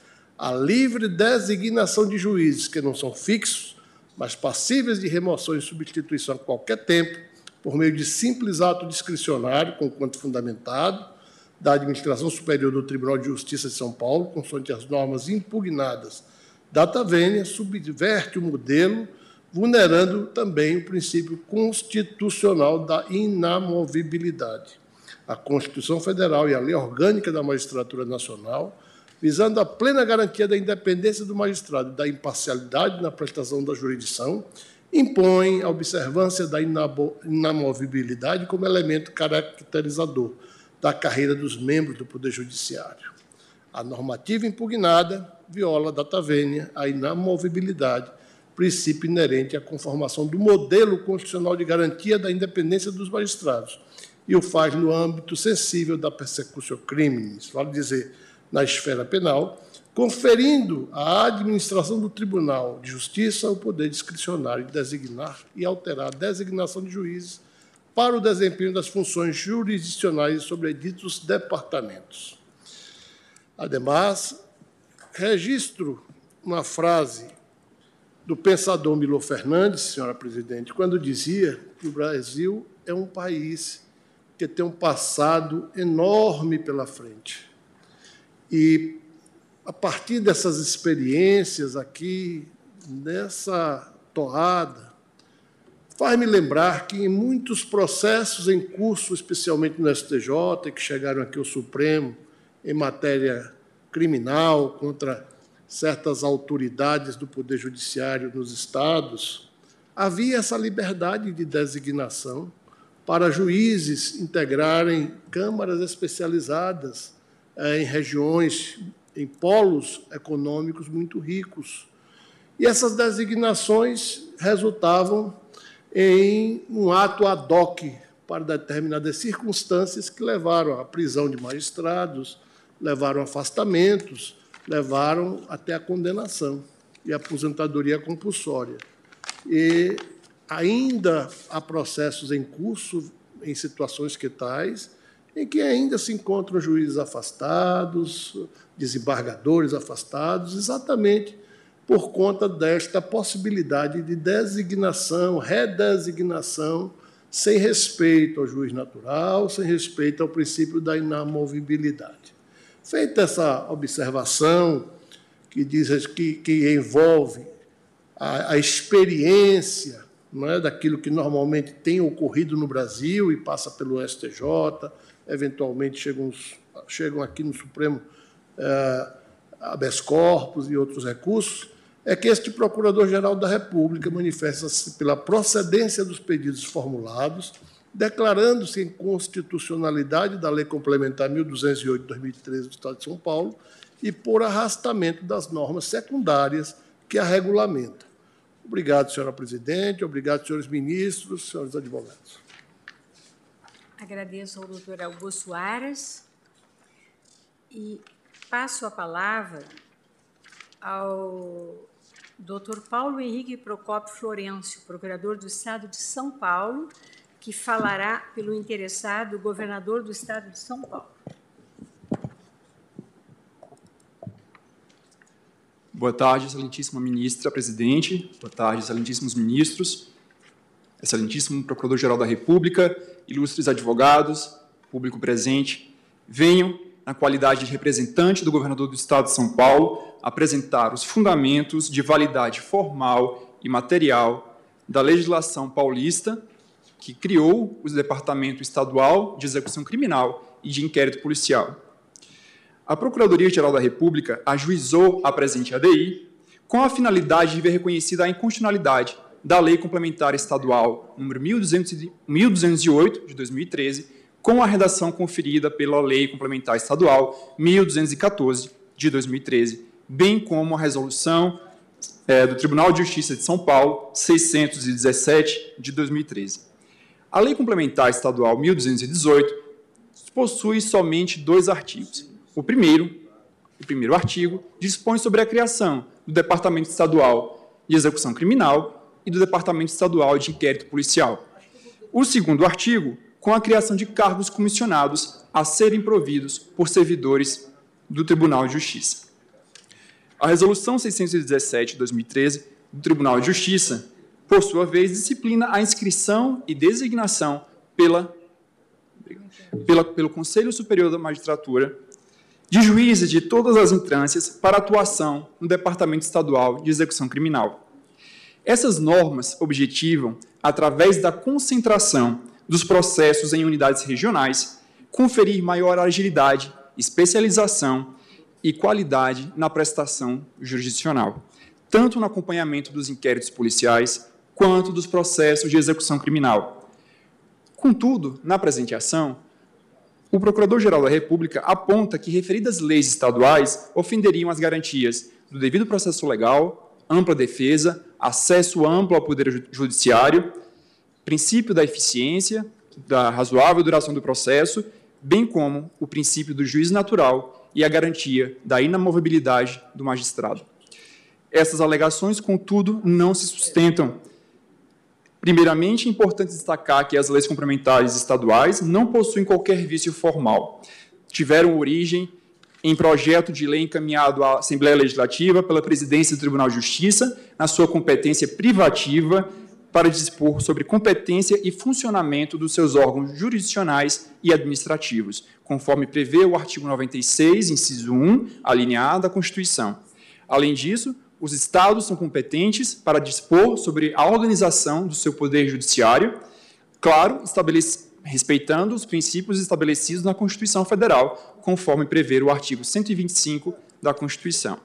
Quanto ao aspecto material, também não é possível vislumbrar ofensa a qualquer princípio ou norma constitucional. O objetivo aqui da reorganização do Poder Judiciário consistiu em conferir maior agilidade e especialização na prestação jurisdicional por meio da concentração dos inquéritos policiais, bem como dos processos de execução penal. Conforme informações do Tribunal de Justiça pela sua presidência em 2013, o Estado de São Paulo contabilizava a população carcerária superior a 200 mil detentos, com a tramitação de aproximadamente 400 mil execuções criminais, das quais 140 mil somente em regime fechado.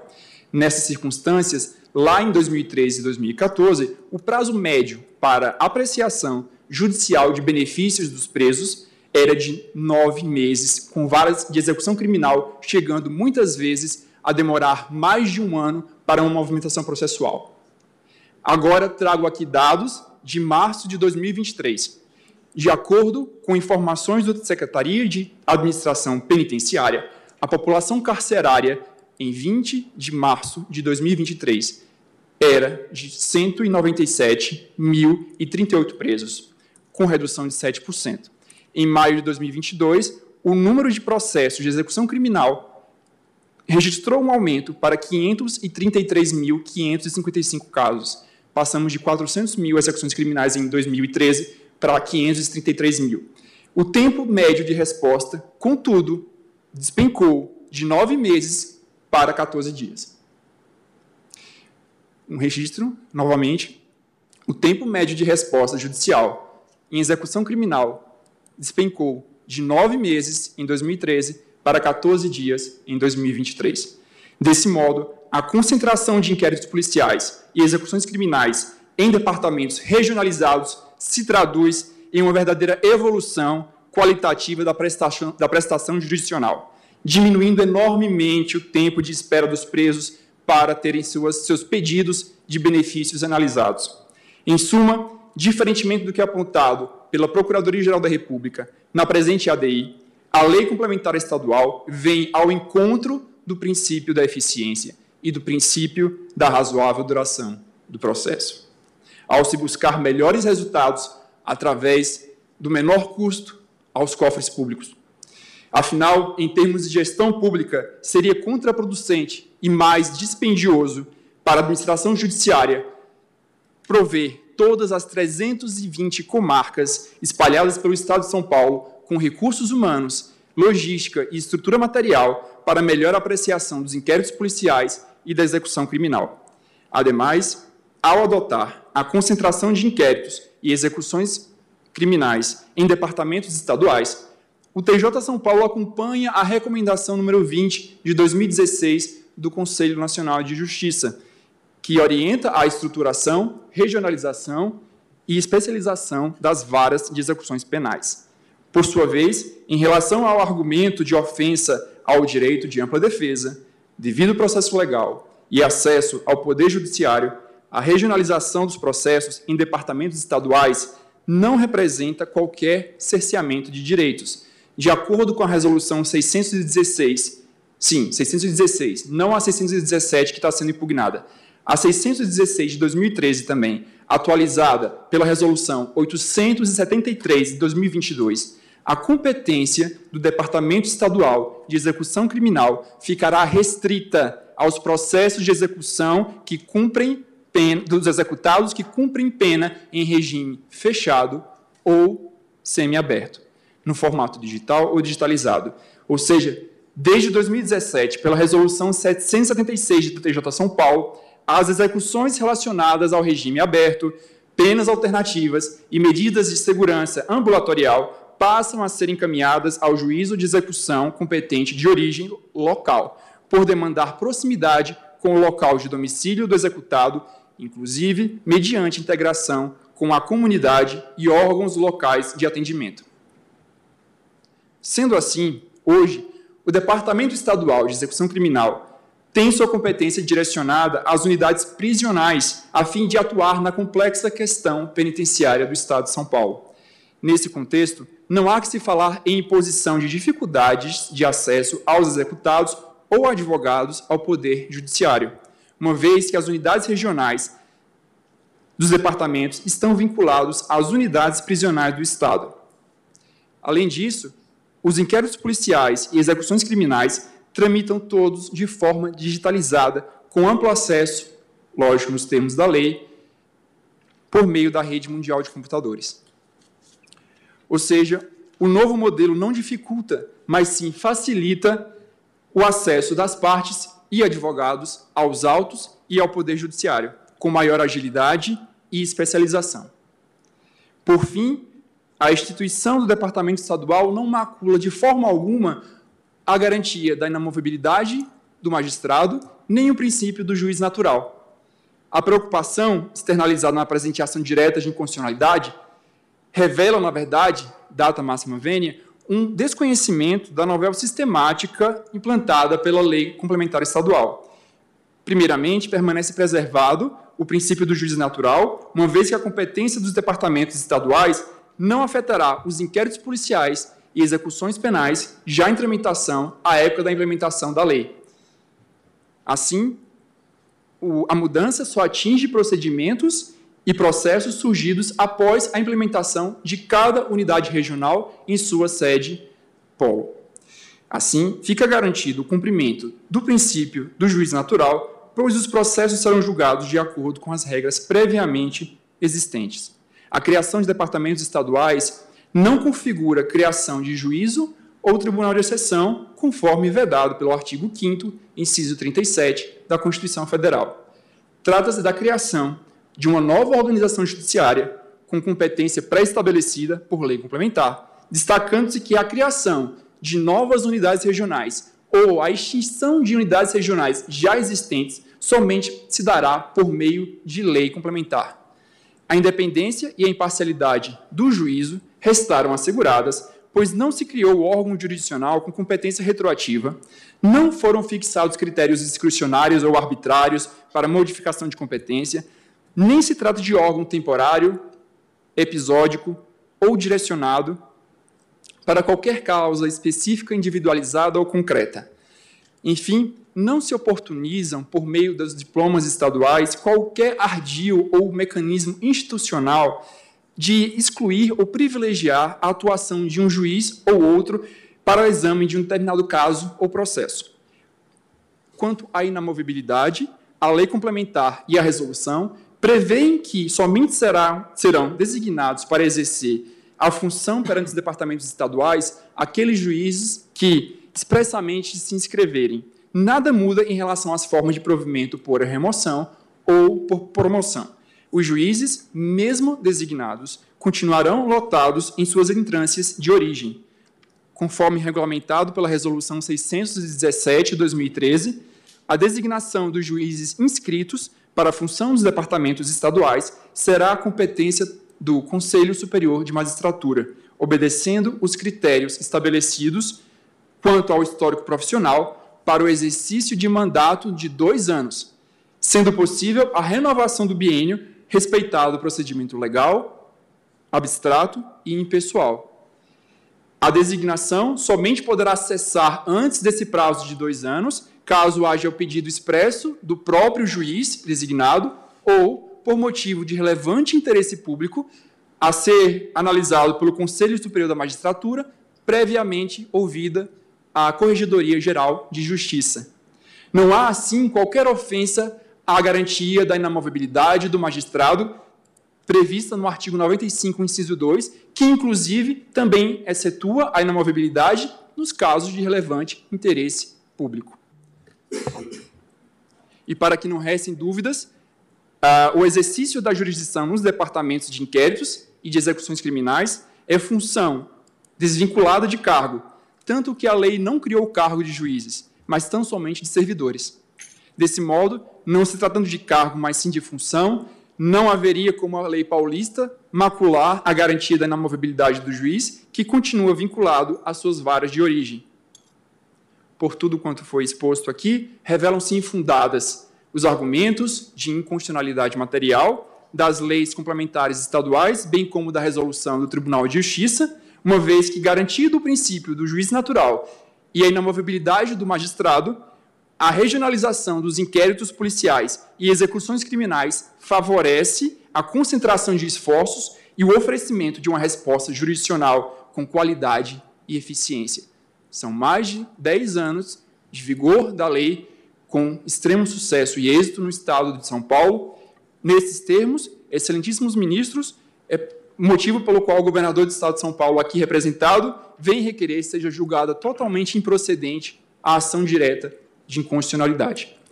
Agradeço a atenção dos ministros e fico à disposição para eventuais esclarecimentos.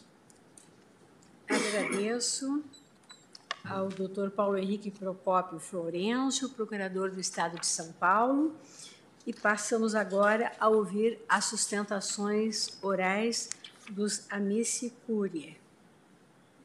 Cada um dos procuradores terá dez minutos, a começar pelo doutor Renato Stanziola Vieira, que falará presencialmente pelo Amicus Curiae Instituto Brasileiro de Ciências Criminais, é o IBCCRIM. Eh, doutor Renato, tem até 10 minutos e está com a palavra. Presidente, ministra Rosa Weber, demais ministros do Supremo Tribunal Federal, Procurador-Geral da República, professores de Direito Constitucional, meu querido professor Luiz Roberto Barroso, é um prazer revê-lo pessoalmente. Tentarei ser breve, longe de mim pensar, e estava relendo o artigo de Vossa Excelência há poucos dias da, da brevidade, o artigo que saiu na Folha de São Paulo e que indica a necessidade de pontuarmos os aspectos importantes no menor tempo possível, entre outras razões, para não perdermos os nossos interlocutores.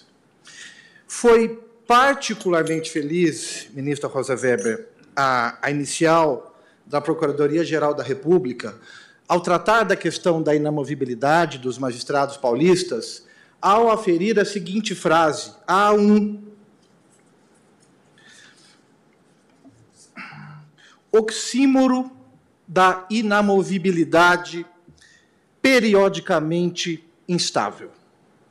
Esse é o ponto que me leva a falar do juízo natural e de uma garantia do magistrado. É claro que o resultante dessa garantia do magistrado é o jurisdicionado. Não existe independência sem inamovibilidade. E não existe inamovibilidade, senão atrelada à vitaliciedade. Isso nós sabemos desde Pontes de Miranda, desde os principais juristas brasileiros, inclusive foi colocado na inicial da Procuradoria-Geral da República a posição de Frederico Marques a propósito disso. E o que há aqui, pela resolução, que haverá de ser reconhecida inconstitucional por arrastamento, é de fato uma, uma inscrição por um exercício, foi assumido aqui uma inscrição por exercício por um mandato. Por um mandato. Colocado isso a critério do Conselho Superior do Tribunal de Justiça de São Paulo. Poderia ser qualquer outro tribunal do país. E nós votaríamos a discussão aqui, essencial, ministro Toffoli, essencial, não é porque é o tribunal A, B, C ou D, mas a discussão fundamental é: o caso está muito além de uma regulamentação da organização judiciária. De fato, o artigo 125 da Constituição estabelece a organização judiciária, mas é nos termos dessa Constituição. As justiças estaduais, sejam de que estado forem, devem obedecer à matriz constitucional, e isso desgarrou-se da matriz constitucional. Não existe uma hipótese de justiça de primeiro grau em que há uma lista de interessados para atuarem pelo período de dois anos e mais. Falando ainda sobre a inamovibilidade, a regra matriz constitucional. O 95, inciso 2, remete às situações de remoção ao artigo 93, inciso 8 e o artigo 93, inciso 8 trata as escâncaras de hipóteses de remoção ou promoção, mas particularmente de remoção, com ampla defesa do magistrado. Ampla defesa do magistrado. Aqui abertamente se disse, a critério do Conselho da Magistratura do determinado Estado, não importa qual seja. Não é possível se tolerar no exercício da jurisdição constitucional concentrada com um poder judiciário, a paulista, a mineira, o Estado que se queira. Aliás, muito a propósito, é, ministro Lewandowski, um precedente importantíssimo, que foi o mandato de segurança 27958, de relatoria de Vossa Excelência, discutindo exatamente o ponto da inamovibilidade. E ainda nessa questão importante do juízo natural, porque é, é, é, esse é um ponto que, atingindo os magistrados, atinge a independência dos magistrados e atinge os jurisdicionados, o ministro Luiz Fux também teve uma passagem particularmente feliz na ADI 4414, ao tratar de uma questão que fere esta questão central, naquela ADI, Vossa Excelência consignou o seguinte: mecanismos como aquele, e digo como este, minam paulatinamente a instituição. Fecho aspas, ministro Fux. São mecanismos que enfraquecem paulatinamente a instituição. Então não é uma questão porque é de São Paulo. Não é uma questão de qualquer Estado. O ponto é: o juiz precisa de independência. O juiz só garante a sua independência se ele tem inamovibilidade que está atrelada à vitaliciedade. Essa conjuminação de remoções ou pedidos, pedidos do próprio juiz, de mais dois anos para o exercício do mandato, estabelece o que foi felizmente colocado também na inicial, mais uma vez, um rodízio bienal para atuar em questões. Não foi colocado aqui é, pelo colega que me antecedeu, mas o Tribunal de Justiça chegou a dizer nas suas é, é, é, afirmações para defender o ato impugnado que era necessário, inclusive, uma uniformização do comportamento dos magistrados, uma uniformização da jurisprudência. Senhores, Vitor Nunes Leal foi um dos precursores da ideia de súmulas. Nós convivemos com súmulas no Supremo, convivemos com súmulas do STJ, convivemos com recurso repetitivo. Mecanismos existem. para que, com todas as vênias, um determinado magistrado, seja ele qual for, se adeque a uma determinada ideia político-criminal de um determinado tribunal, dentro de uma Constituição, num Estado unitário, como é o caso brasileiro. Portanto, excelências, não é possível, sob o ponto de vista do, do, juiz natural e das regras de inamovibilidade que compõem o Estatuto Constitucional da Magistratura, se imaginar que devem prevalecer esse mau exemplo para o país de um rodízio bienal juízes a critério do próprio juiz, que pode se inscrever ou, salvo a situação contrária de remoção, sem a ampla defesa daquele próprio juiz. Isso desgarrado dos artigos que eu acabei de mencionar expressamente da Constituição Federal. Há ainda é, outros detalhes. O Brasil é, é, é, subscreve a jurisdição, acata a jurisdição da Corte Interamericana de Direitos Humanos. E essa matéria é conhecida. Um precedente de Apis Barbera versus Venezuela, em 2008, já foi e já se feriu com a garantia da inamovibilidade. Enfim, os doutos, os, os juristas, brasileiros e estrangeiros, Antônio Garrapon, Zaffaroni, quais vossas excelências prefiram? Tratam de um dístico, não existe independência, não existe imparcialidade judicial sem que se garanta ao juiz a liberdade. E vossas excelências também sabem muito bem, a independência pode ser independência externa ou, infelizmente, em alguns casos, pode ser uma independência interna para não sofrer pressão dentro do próprio organismo. E com isso, eu respeito enormemente os argumentos, não se trata de uma questão necessariamente arbitrária, essa escolha a partir de inscrição, mas é uma decisão discricionária. E, portanto, por arrastamento, a resolução haverá de ser reconhecida como inconstitucional e a lei complementar igualmente inconstitucional. A ação direta merece ser julgada procedente nos termos em que pedido pela Procuradoria da República, porque esse exemplo significa a contramão, a contramão da universalidade da jurisdição no Brasil. Eu acompanhei, como todos os advogados, eh, Vossas Excelências debatendo sobre os serviços públicos essenciais. O ministro Barroso, inclusive, citou o serviço da Justiça. E quando nós avançamos de um sistema que é capilarizado para atender o jurisdicionado e vamos para um sistema centralizado, os números são eloquentes de fato, 316 comarcas, eu transformo em 10 unidades de atendimento, efetivamente um Estado está indo na contramão da universalidade da jurisdição brasileira, que é uma das mais caras garantias fundamentais de todos. Muito obrigado, excelências. Presidente, eu gostaria de fazer uma indagação ao ilustre pois não, advogado ministro Roberto. Vossa Excelência colocou a ênfase na questão da inamovibilidade, portanto, na possibilidade discricionária de se substituir o juiz que tenha sido designado. Mas não deu ênfase no aspecto da centralização. E, portanto, Vossa Excelência está impugnando os dois pontos. Sim, Excelência. E a centralização exatamente por qual razão? A centralização porque vai na contramão da capilaridade do sistema da universalidade da jurisdição por esse motivo. Aliás, situações concretas, foi trazido aqui também que o sistema da internet das comunicações possibilitariam, na resposta do próprio Tribunal de Justiça, folhas 8 das informações do Tribunal de Justiça, foi dito: olhe, onde não houver acesso ao sistema de informação, a pessoa que se dirija até uma cidade onde tem a sala de apoio da Ordem dos Advogados do Brasil. Portanto, o critério da centralização, sim, ele vai na contramão da universalização da justiça. Por esse critério, qualquer município que não seja uma comarca estaria em situação inconstitucional. Seria isso? Excelência, você, muito obrigado, ministro Barroso. Houve um ponto doutrinário fundamental da inicial, que foi a proibição do retrocesso. Havia o seguinte cenário: 316 comarcas, esta legislação significou um retrocesso e foi uma das passagens da inicial da, da Procuradoria da República, uma norma que dificulte um exercício do direito fundamental que já era exercido até aquele momento. Portanto, com esta interpretação a qual eu me filio, este movimento centralizador ele dificulta algo que já havia.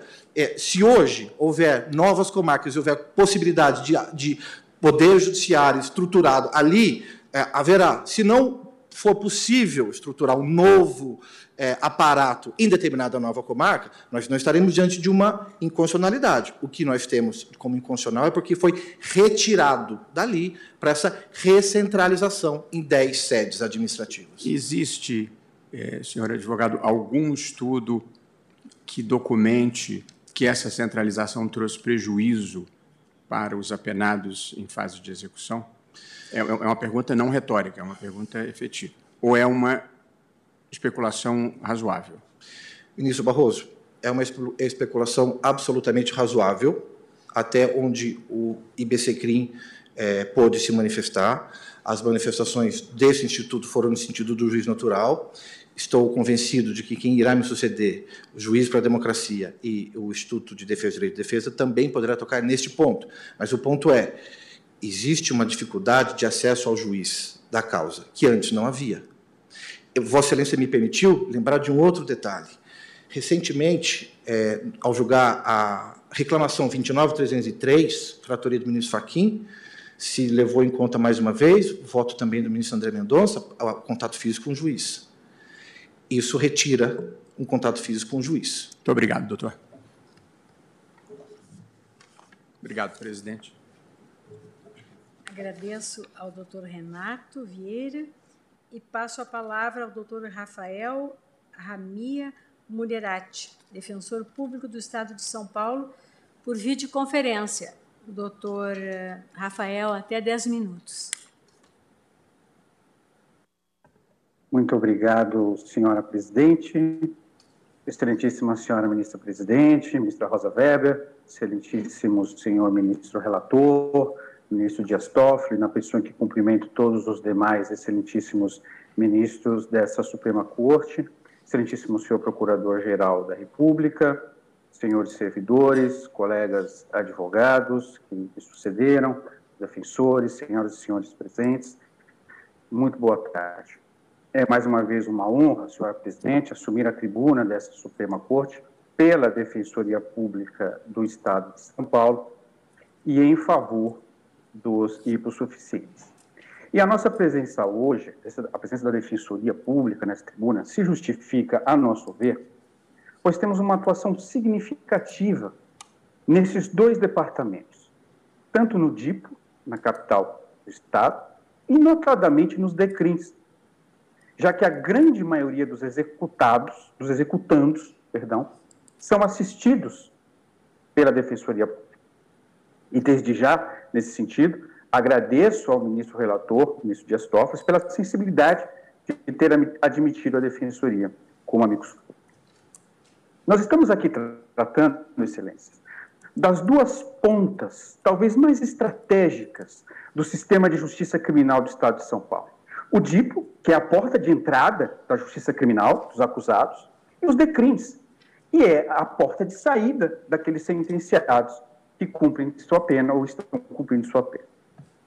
E dentre as inconstitucionalidades, a nosso ver muito bem apontadas pela Procuradoria da República, como a centralização dos juízos, e o que implica na distância física dos magistrados, dos magistrados dos presídios, dos seus jurisdicionados, é, ouvindo agora aqui o debate do, do Renato com o ministro Barroso, me lembrei também de uma situação em que eh, a, a, essa centralização dificulta, a nosso ver, a prestação jurisdicional, no sentido da presença também de visitas ou de correções dos magistrados nos diversos presídios do Estado de São Paulo, já que os presídios não estão concentrados regionalmente como estão os departamentos de execução.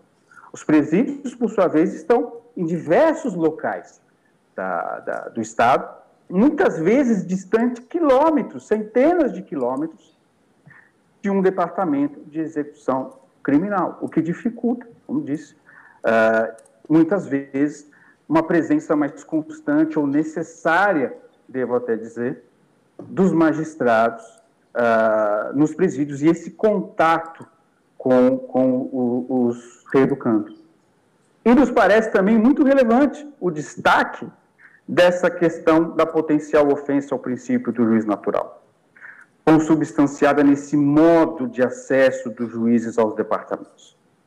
Isso porque, a nosso ver, como já foi muito bem dito da tribuna, são corolários da garantia do juízo natural, além da pré-determinação do juízo competente, como ressaltado, a imparcialidade, a inamovibilidade e a independência do juiz.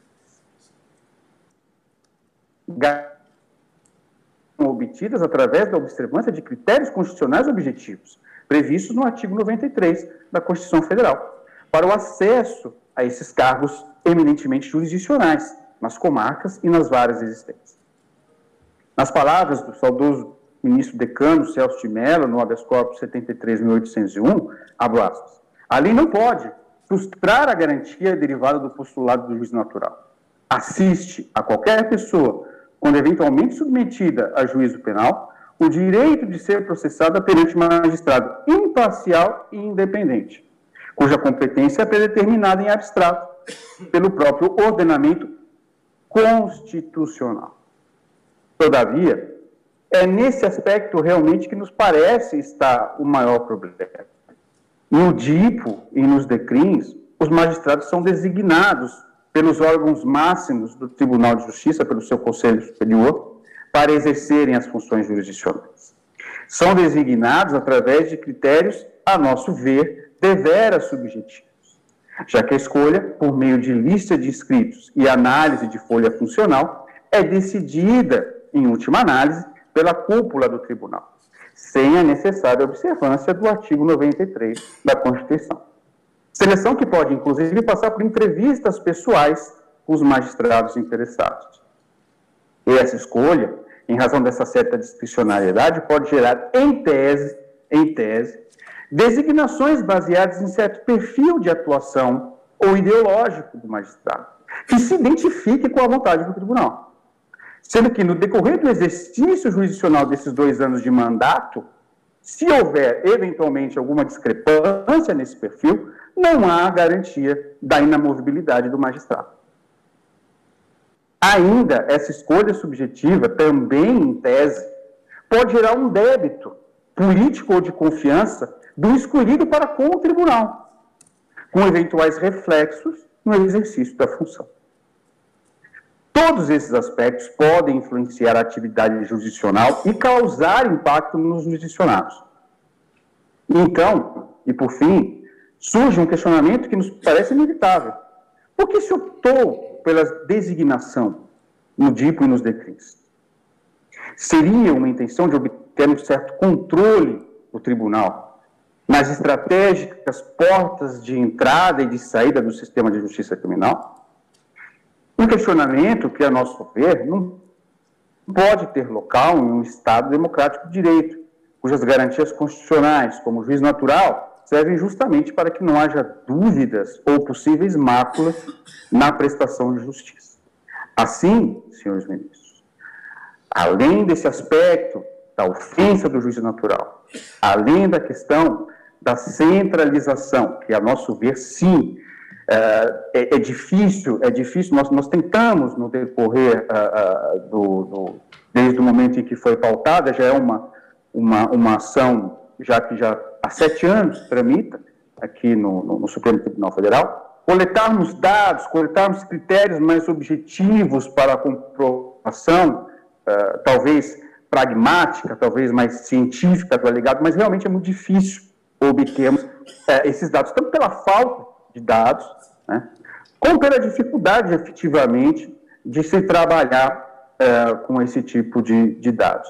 Mas aqui fica, a meu ver, a mesma impressão dos defensores que trabalham dioturnamente, seja no departamento de inquéritos policiais, seja no, no, no departamento de execução penal, que de fato seja pela distância do magistrado, dos presídios, ou mesmo daqueles que eventualmente cumprem pena em regime aberto, às vezes tem que se deslocar também centenas de quilômetros para justificar a sua, o seu cumprimento do regime. Seja por conta da questão do juízo natural, há um problema há realmente esse aspecto constitucionalidade muito bem observado pela Procuradoria, Procuradoria da República. E nos parece que é, é, não é possível que se continue com esse modelo tão desvinculado ao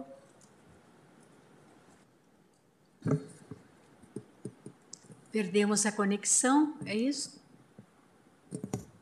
Com o doutor Rafael Monerati. Quantos minutos ainda? Obrigado, excelente. Eu já, eu já encerro, presidente. Pois não. Obrigado. Caiu aqui a conexão, mas pois eu já encerro. Muito obrigado, presidente, pela paciência. Obrigada, doutor Rafael Munerati, defensor público do Estado de São Paulo. Passo a palavra agora ao doutor Guilherme Ziliane Carnelós, que falará pelo Amicus Curi Instituto de Defesa do Direito de Defesa, é o IDDD. Márcio Tomás Bastos. Pois não, doutor Guilherme. Muito obrigado, senhora ministra, uh, excelentíssima senhora ministra presidente, senhora Rosa Weber, excelentíssimos senhores ministros que compõem esse egrégio Supremo Tribunal Federal, senhor procurador, colegas, servidores. Para não tomar o tão escasso tempo de vossas excelências, tentarei ser breve, trazendo à tribuna, ainda que de forma digital, a perspectiva do direito de defesa que é um tema tão caro ao Instituto de Defesa do Direito de Defesa que aqui represento. Pois quando se trata de juiz natural e de prerrogativas de magistrado, excelências, se está a tratar de direito de defesa, se está a tratar da perspectiva de que o código, o, o, a lei processual penal, o direito processual penal, ele há de sempre sempre ser visto sob a ótica de ser um instrumento de proteção do indivíduo e não sob uma ótica eficientista trazida aqui à tribuna pelo meu, meu pelo colega, o doutor procurador do Estado de São Paulo, que confessa na tribuna que a lógica do governo do Estado de São Paulo, a lógica do Poder Judiciário paulista é de puro eficientíssimo, eficientismo. Trouxe dados aqui que revelam mais agilidade, mais especialização, mas não informou o porquê o Estado de São Paulo não investiu no desenvolvimento da, das comarcas mais distantes, nas comarcas, nas comarcas que demandam estruturação. Quando se abre estabelecimentos prisionais e se mantém um único juiz das execuções naquele município onde aberto, onde abertos novos estabelecimentos, estabelecimentos prisionais, é evidente que haverá uma falta de eficiência na prestação jurisdicional. Agora, não há de ser o jurisdicionado que há de pagar o preço dessa falta de planejamento estatal, que primeiro abre, abre os estabelecimentos prisionais para depois estruturar o poder judiciário e depois vem com essa solução mágica de criar o que eu aqui chamei o IDDD chamou de superdipos ou supervex. Né? Não é assim que se respeita o princípio do juiz natural, porque o princípio do juiz natural, excelências, já diz a Constituição que advém da garantia de que ninguém será processado senão pela autoridade competente. E quem estabelece autoridade competente, no caso dos inquéritos policiais, é o Código de Processo Penal, e no caso das execuções, a lei de execuções penais, ambas leis federais muito diferentes da lei complementar 1208 de 2013, lei complementar paulista, que dá à cúpula do Poder Judiciário paulista a possibilidade de escolher a seu bel prazer quem vai compor esses departamentos, esses superdipos e essas supervex. E digo a bel prazer, excelências, porque, ah, ah, sendo aqui um pouco ousado aquilo que disse o Dr. Rafael Munerati, eu não digo nem em tese, eu digo que está na lei, está na lei que o magistrado vai ser escolhido por seu histórico profissional. A resolução que, segui, que, se, que seguiu a lei complementar, que é a 617 de 2013, Ela até tenta explicar o que é histórico profissional, mas não explica.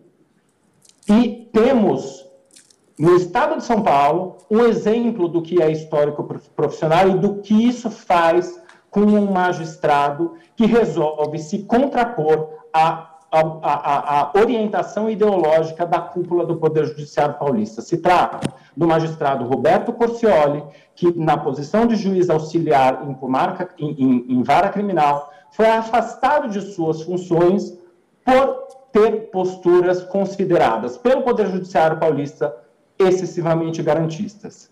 Excessivamente garantistas porque o Ministério Público conseguiu o que queria.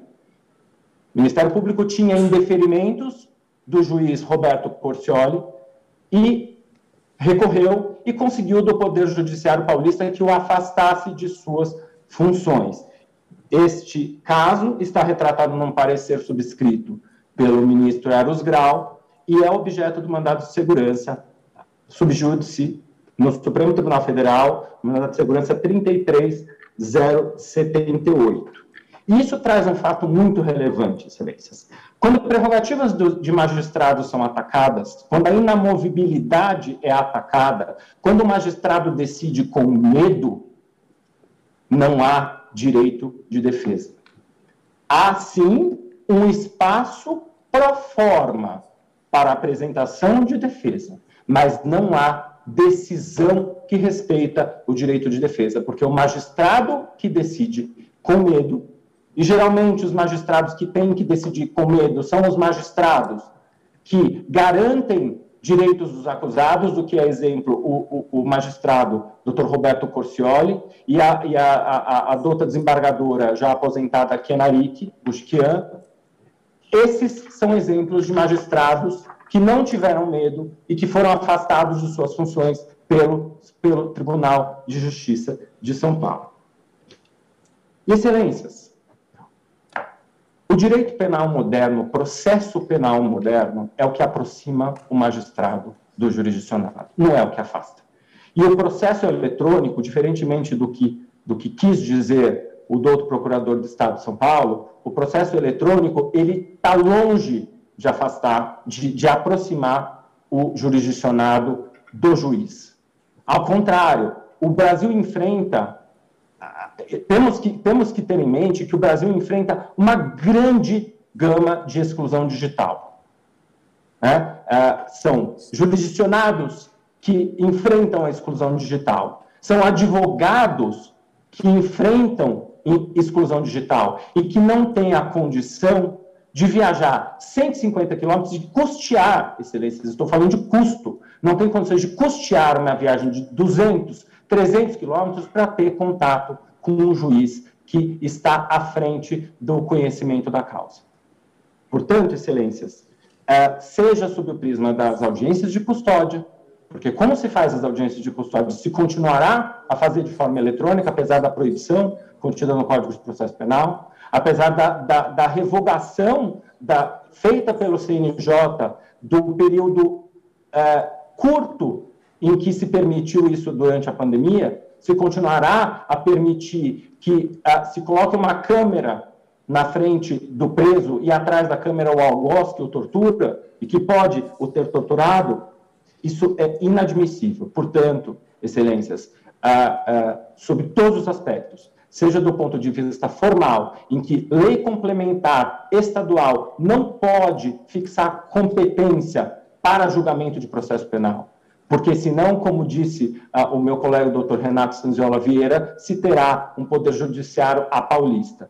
E esse poder judiciário a paulista é assustador, excelências. Ele fere o artigo 95 da Constituição Federal, ele fere a garantia da ampla defesa, e é por isso que o Instituto de Defesa do Direito de Defesa vem pedir a vossas excelências o provimento da ação direta de constitucionalidade que, ora, está em julgamento. Muitíssimo obrigado. Eu, eu Agradeço ao doutor Guilherme e, pois não, ministro Dias Toffoli, Vossa Excelência está com a palavra. Senhora presidente, evidentemente não vou emitir o voto diante do avançado da hora, mas como já o fiz distribuir a Vossas Excelências, eu gostaria então de rapidamente tecer dois minutos. Inicialmente, saudando os oradores, a partir do Procurador-Geral da República, doutor Augusto Aras, e também dos eminentes advogados e procuradores, Procurador do Estado de São Paulo, Paulo Henrique Florencio, pelo IBCCRIM, doutor Renato, pela Defensoria, doutor Rafael, e agora, por último, doutor Carnelos. Senhora presidente, em relação à concentração realizada pelo, pela Lei Complementar Paulista e pela resolução, eu estou entendendo e cito no meu voto vários precedentes a partir da ação direta de inconstitucionalidade 4414 de Alagoas, de relatoria do ministro Luiz Fux, em que esta corte placitou varas de combate ao crime organizado de extensão de todo o estado de Alagoas. Só para citar um exemplo, cito vários precedentes de concentração relativos à jurisdição, seja no âmbito civil, seja no âmbito criminal, penal. Portanto, isso eu entendo que cabe à legislação de organização judiciária local e placito, então, a constitucionalidade da concentração. O único ponto que eu venho a julgar parcialmente procedente à ação é em relação ao artigo 3 da lei complementar, porque ali realmente não é possível que não se tenham nesses departamentos um juiz titular, vitalício e inamovível. Ou seja, é evidente que poderá haver juízes auxiliares nas, nas questões relativas a licenças, férias e excesso de trabalho mas há de ter pelo menos um juiz titular em cada um desses departamentos. E também que o juiz corregedor seja um juiz titular, se sempre que possível, sem prejuízo de acúmulo de titularidades de acordo com as organizações judiciárias, no caso da Organização Judiciária do Estado de São Paulo. Então, só para, né, senhora presidente, sem prejuízo de debater profundamente, de proferir o voto na, na, na sessão que a Vossa Excelência vir a designar esta pauta, novamente para ter continuidade, eu adianto esse posicionamento e faço, então, simplesmente a leitura da parte dispositiva do meu voto para depois debatê-lo, dizendo que o DIPO, para mim, é um departamento de sucesso no Estado de São Paulo. Ele realmente trouxe eficiência, a questão do debate aqui trazido, por exemplo, pela Defensoria, não procede, porque a Defensoria está estruturada em todas essas cidades que são sedes dos departamentos. Tem defensoria pública nelas. Então não há prejuízo à defesa, especialmente daqueles que são os mais desvalidos, daqueles que necessitam da defesa do Estado por não ter condições econômicas de fazer-se representar por um advogado privado contratado. A defensoria estão nessas cidades que são sedes dos departamentos.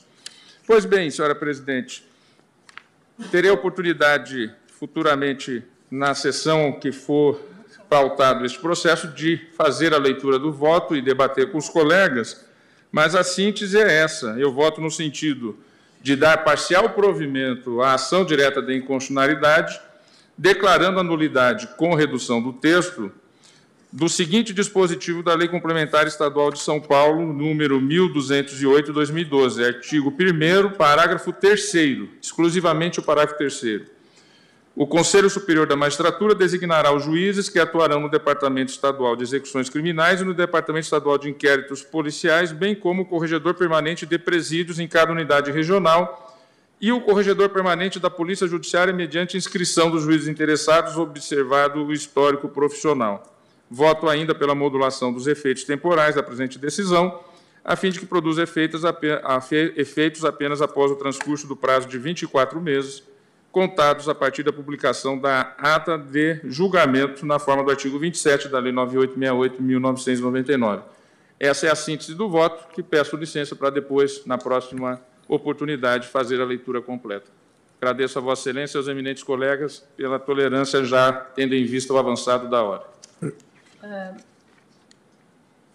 Que que é palavra? Pois não, ministro Alexandre. Presidente, é, ra rapidamente, cumprimentando Vossa Excelência, o eminente relator, ministro Dias Toffoli, é, somente aqui para a reflexão de todos, uma vez que é, voltará na próxima quarta? Isso que eu ia consultar o ministro Toffoli. Eu estarei aqui presente. presente. Então, a continuidade será dia 29 então, de março. So, somente para a reflexão de todos da, da importância desse julgamento e dessa descentralização, é, o, nós vamos futuramente julgar, por exemplo, o juízo de garantias. É, não existe possibilidade de implantação do juízo de garantias se não for por regiões. Não, é impossível colocar dois juízes em cada comarca, mas é possível regionalizar as comarcas com as garantias, com juízos de garantias. Além disso, já há, e é, é não só no Brasil, no mundo, uma tendência moderna de regionalização, principalmente na questão criminal. É porque o crime não é municipal, mas o crime ele é, é regional. Então, é, é, importante essa reflexão é para que nós é, possamos, a partir é, dessa discussão, né, nós possamos fixar parâmetros é, para casos que virão é, a seguir. Obrigado, presidente. Senhor presidente, eu peço a palavra. Pois não. Senhor presidente, eu, Datavena, entendo que a implantação do juiz de garantias é algo absolutamente fundamental. Absolutamente fundamental e é uma providência que vai garantir a concretização, o bom êxito das audiências de custódia. O legislador ordinário já se pronunciou sobre esse tema. Esse tema está sob julgamento dessa Suprema Corte e manifesto até uma certa, uma certa perplexidade no sentido de que esse tema não venha a ser debatido é, aqui no plenário é, com a celeridade que esse assunto tão sensível merece. Eu gostaria de dizer, eminente. Só, só perdão, ministro. Eu, em nenhum momento. Não, não, eu sei, não. Vossa Excelência não disse ou absolutamente. não. Sim, sim, sim, claro que sim. Eu só coloquei que, ao se vetarmos uma regionalização, é, é impossível implantar não, juízo de garantias, não, porque teremos que dobrar o número. Pois não. Não, eu quero dizer também, em complemento, eh, compreendi perfeitamente o argumento de Vossa Excelência, eu acho que ah, o juiz de garantias precisa sim ser implementado progressivamente, mas de forma decisiva, pelos tribunais de justiça. Esse argumento de que não existem juízes da Tavênia me parece que não se sustenta. Os juízes, nós temos número suficiente de juízes no Brasil para que esta garantia essencial do cidadão seja efetivamente materializada da Tavênia. Eu vejo que não faltam juízes, por exemplo, para serem convocados aos tribunais superiores. Então, se é possível fornecer um grande número de tribunais, eh, de juízes auxiliares, instrutores para os tribunais superiores, penso que não haverá maiores dificuldades também para, eventualmente, dar preferência, inclusive, para o desempenho dessa função importantíssima. Está na hora, senhor presidente, de nós enfrentarmos essa questão com muita decisão e cumprirmos aquilo que o legislador ordinário, é, que o Congresso Nacional, quer dizer, por, por, por uma votação muito expressiva, é, determinou que se é, fizesse. Ministro Lewandowski, é. permite, só, permite, presidente, só aproveitando em 30 segundos, é, pelos cálculos fico no estado de São Paulo, o DIPO tem em torno de 15, 20 juízes e o DIPO funciona como um juiz de garantias. Nessas 10 eh, sessões administrativas, eh, nós precisaríamos, no estado de São Paulo, nós precisaríamos de, no máximo, no máximo 40 juízes para realizar o juízo de garantias. É, então, agora, se não descentralizar, aí realmente fica uma dificuldade. Não, eu, eu, aplaudo a preocupação de Vossa Excelência, e Vossa Excelência tem muita experiência, promotor que foi no Estado de São Paulo, e eu também eh, acompanho essa questão também com muita atenção, porque fui juiz do Tribunal de Alçada Criminal, fui desembargador durante muitos anos em São Paulo, e entendo que isto é factível desde que haja vontade política para que seja executado. Então, senhor presidente, desculpe a minha veemência, mas eu sou veemente por natureza, sobretudo em temas tão sensíveis, e eu quero dizer que comungo inteiramente da preocupação do eminente ministro Alexandre Moraes e também agora encaro de forma muito, eh, digamos assim, com muita sensibilidade os argumentos desfiados pelo ministro Dias Toffoli. Senhora presidente, só é para... O doutor Renato está me pedindo a palavra já há alguns minutos, eu observei. Mas é, é uma consulta... Mas eu estava esperando que Vossas Excelências terminassem de falar para poder atendê-lo. Pois não. Obrigado, Excelência. Só consultaria, ministro Toffoli, se, é, na direção que Vossa Excelência já minutou, é, vai haver uma declaração sobre a inconstitucionalidade por arrastamento da resolução. Só isso. Que Vossa Excelência mencionou a lei complementar. Eu fui bem claro e eu li o dispositivo do voto. Eu só, não fiz só a lei complementar. a leitura da fundamentação, vou fazê-lo na próxima pois não, oportunidade. Pois não. E, na verdade, o eminente amigo Scuri quer fazer um embargo Sim. não, não, não, de declaração. Só... Mas eu li o dispositivo. É que do, o doutor Renato não me deixou terminar e de falar. E o dispositivo é bem claro, é o artigo 3 que ele, de fato, que ele queria trazer, porque Vossa Excelência teve a gentileza de antecipar. Exatamente, a até para facilitar. não votou ainda, apenas para que Mas, nós, nessa semana, possamos Exato. até refletir com maior profundidade, e aí o doutor Renato vai ouvir o voto na íntegra na próxima quarta-feira. E nós todos vamos debater a respeito. E ministro Lewandowski, mais um registro. A presidência que faz a pauta, mas o processo Sim. ainda não está disponibilizado à presidência para a pauta no que tange ao juiz de garantias. Pois não, longe de mim de fazer é, qualquer crítica tema sobre o qual eu a tenho cuidadosa gestão de Vossa Excelência eu da tenho pauta. convicção formada, pessoal minha. Agora, como presidente, eu preciso aguardar a liberação dos processos para incluí-los eh, incluí em pauta. Eu Sem tive que fazer o registro, ministro Lewandowski, porque a eu também acho. Sim. Já deveríamos ter julgado. Pois não. Muito obrigado, senhor presidente. E parabenizo mais uma vez Vossa Excelência pela cuidadosa administração da pauta, pela cortesia com que Vossa Excelência trata os eminentes pares desse egrégio plenário. Tá certo. Mais alguma manifestação dos eminentes pares? Nada? Eu desejo uma excelente noite a todos, agradeço e declaro encerrada a sessão.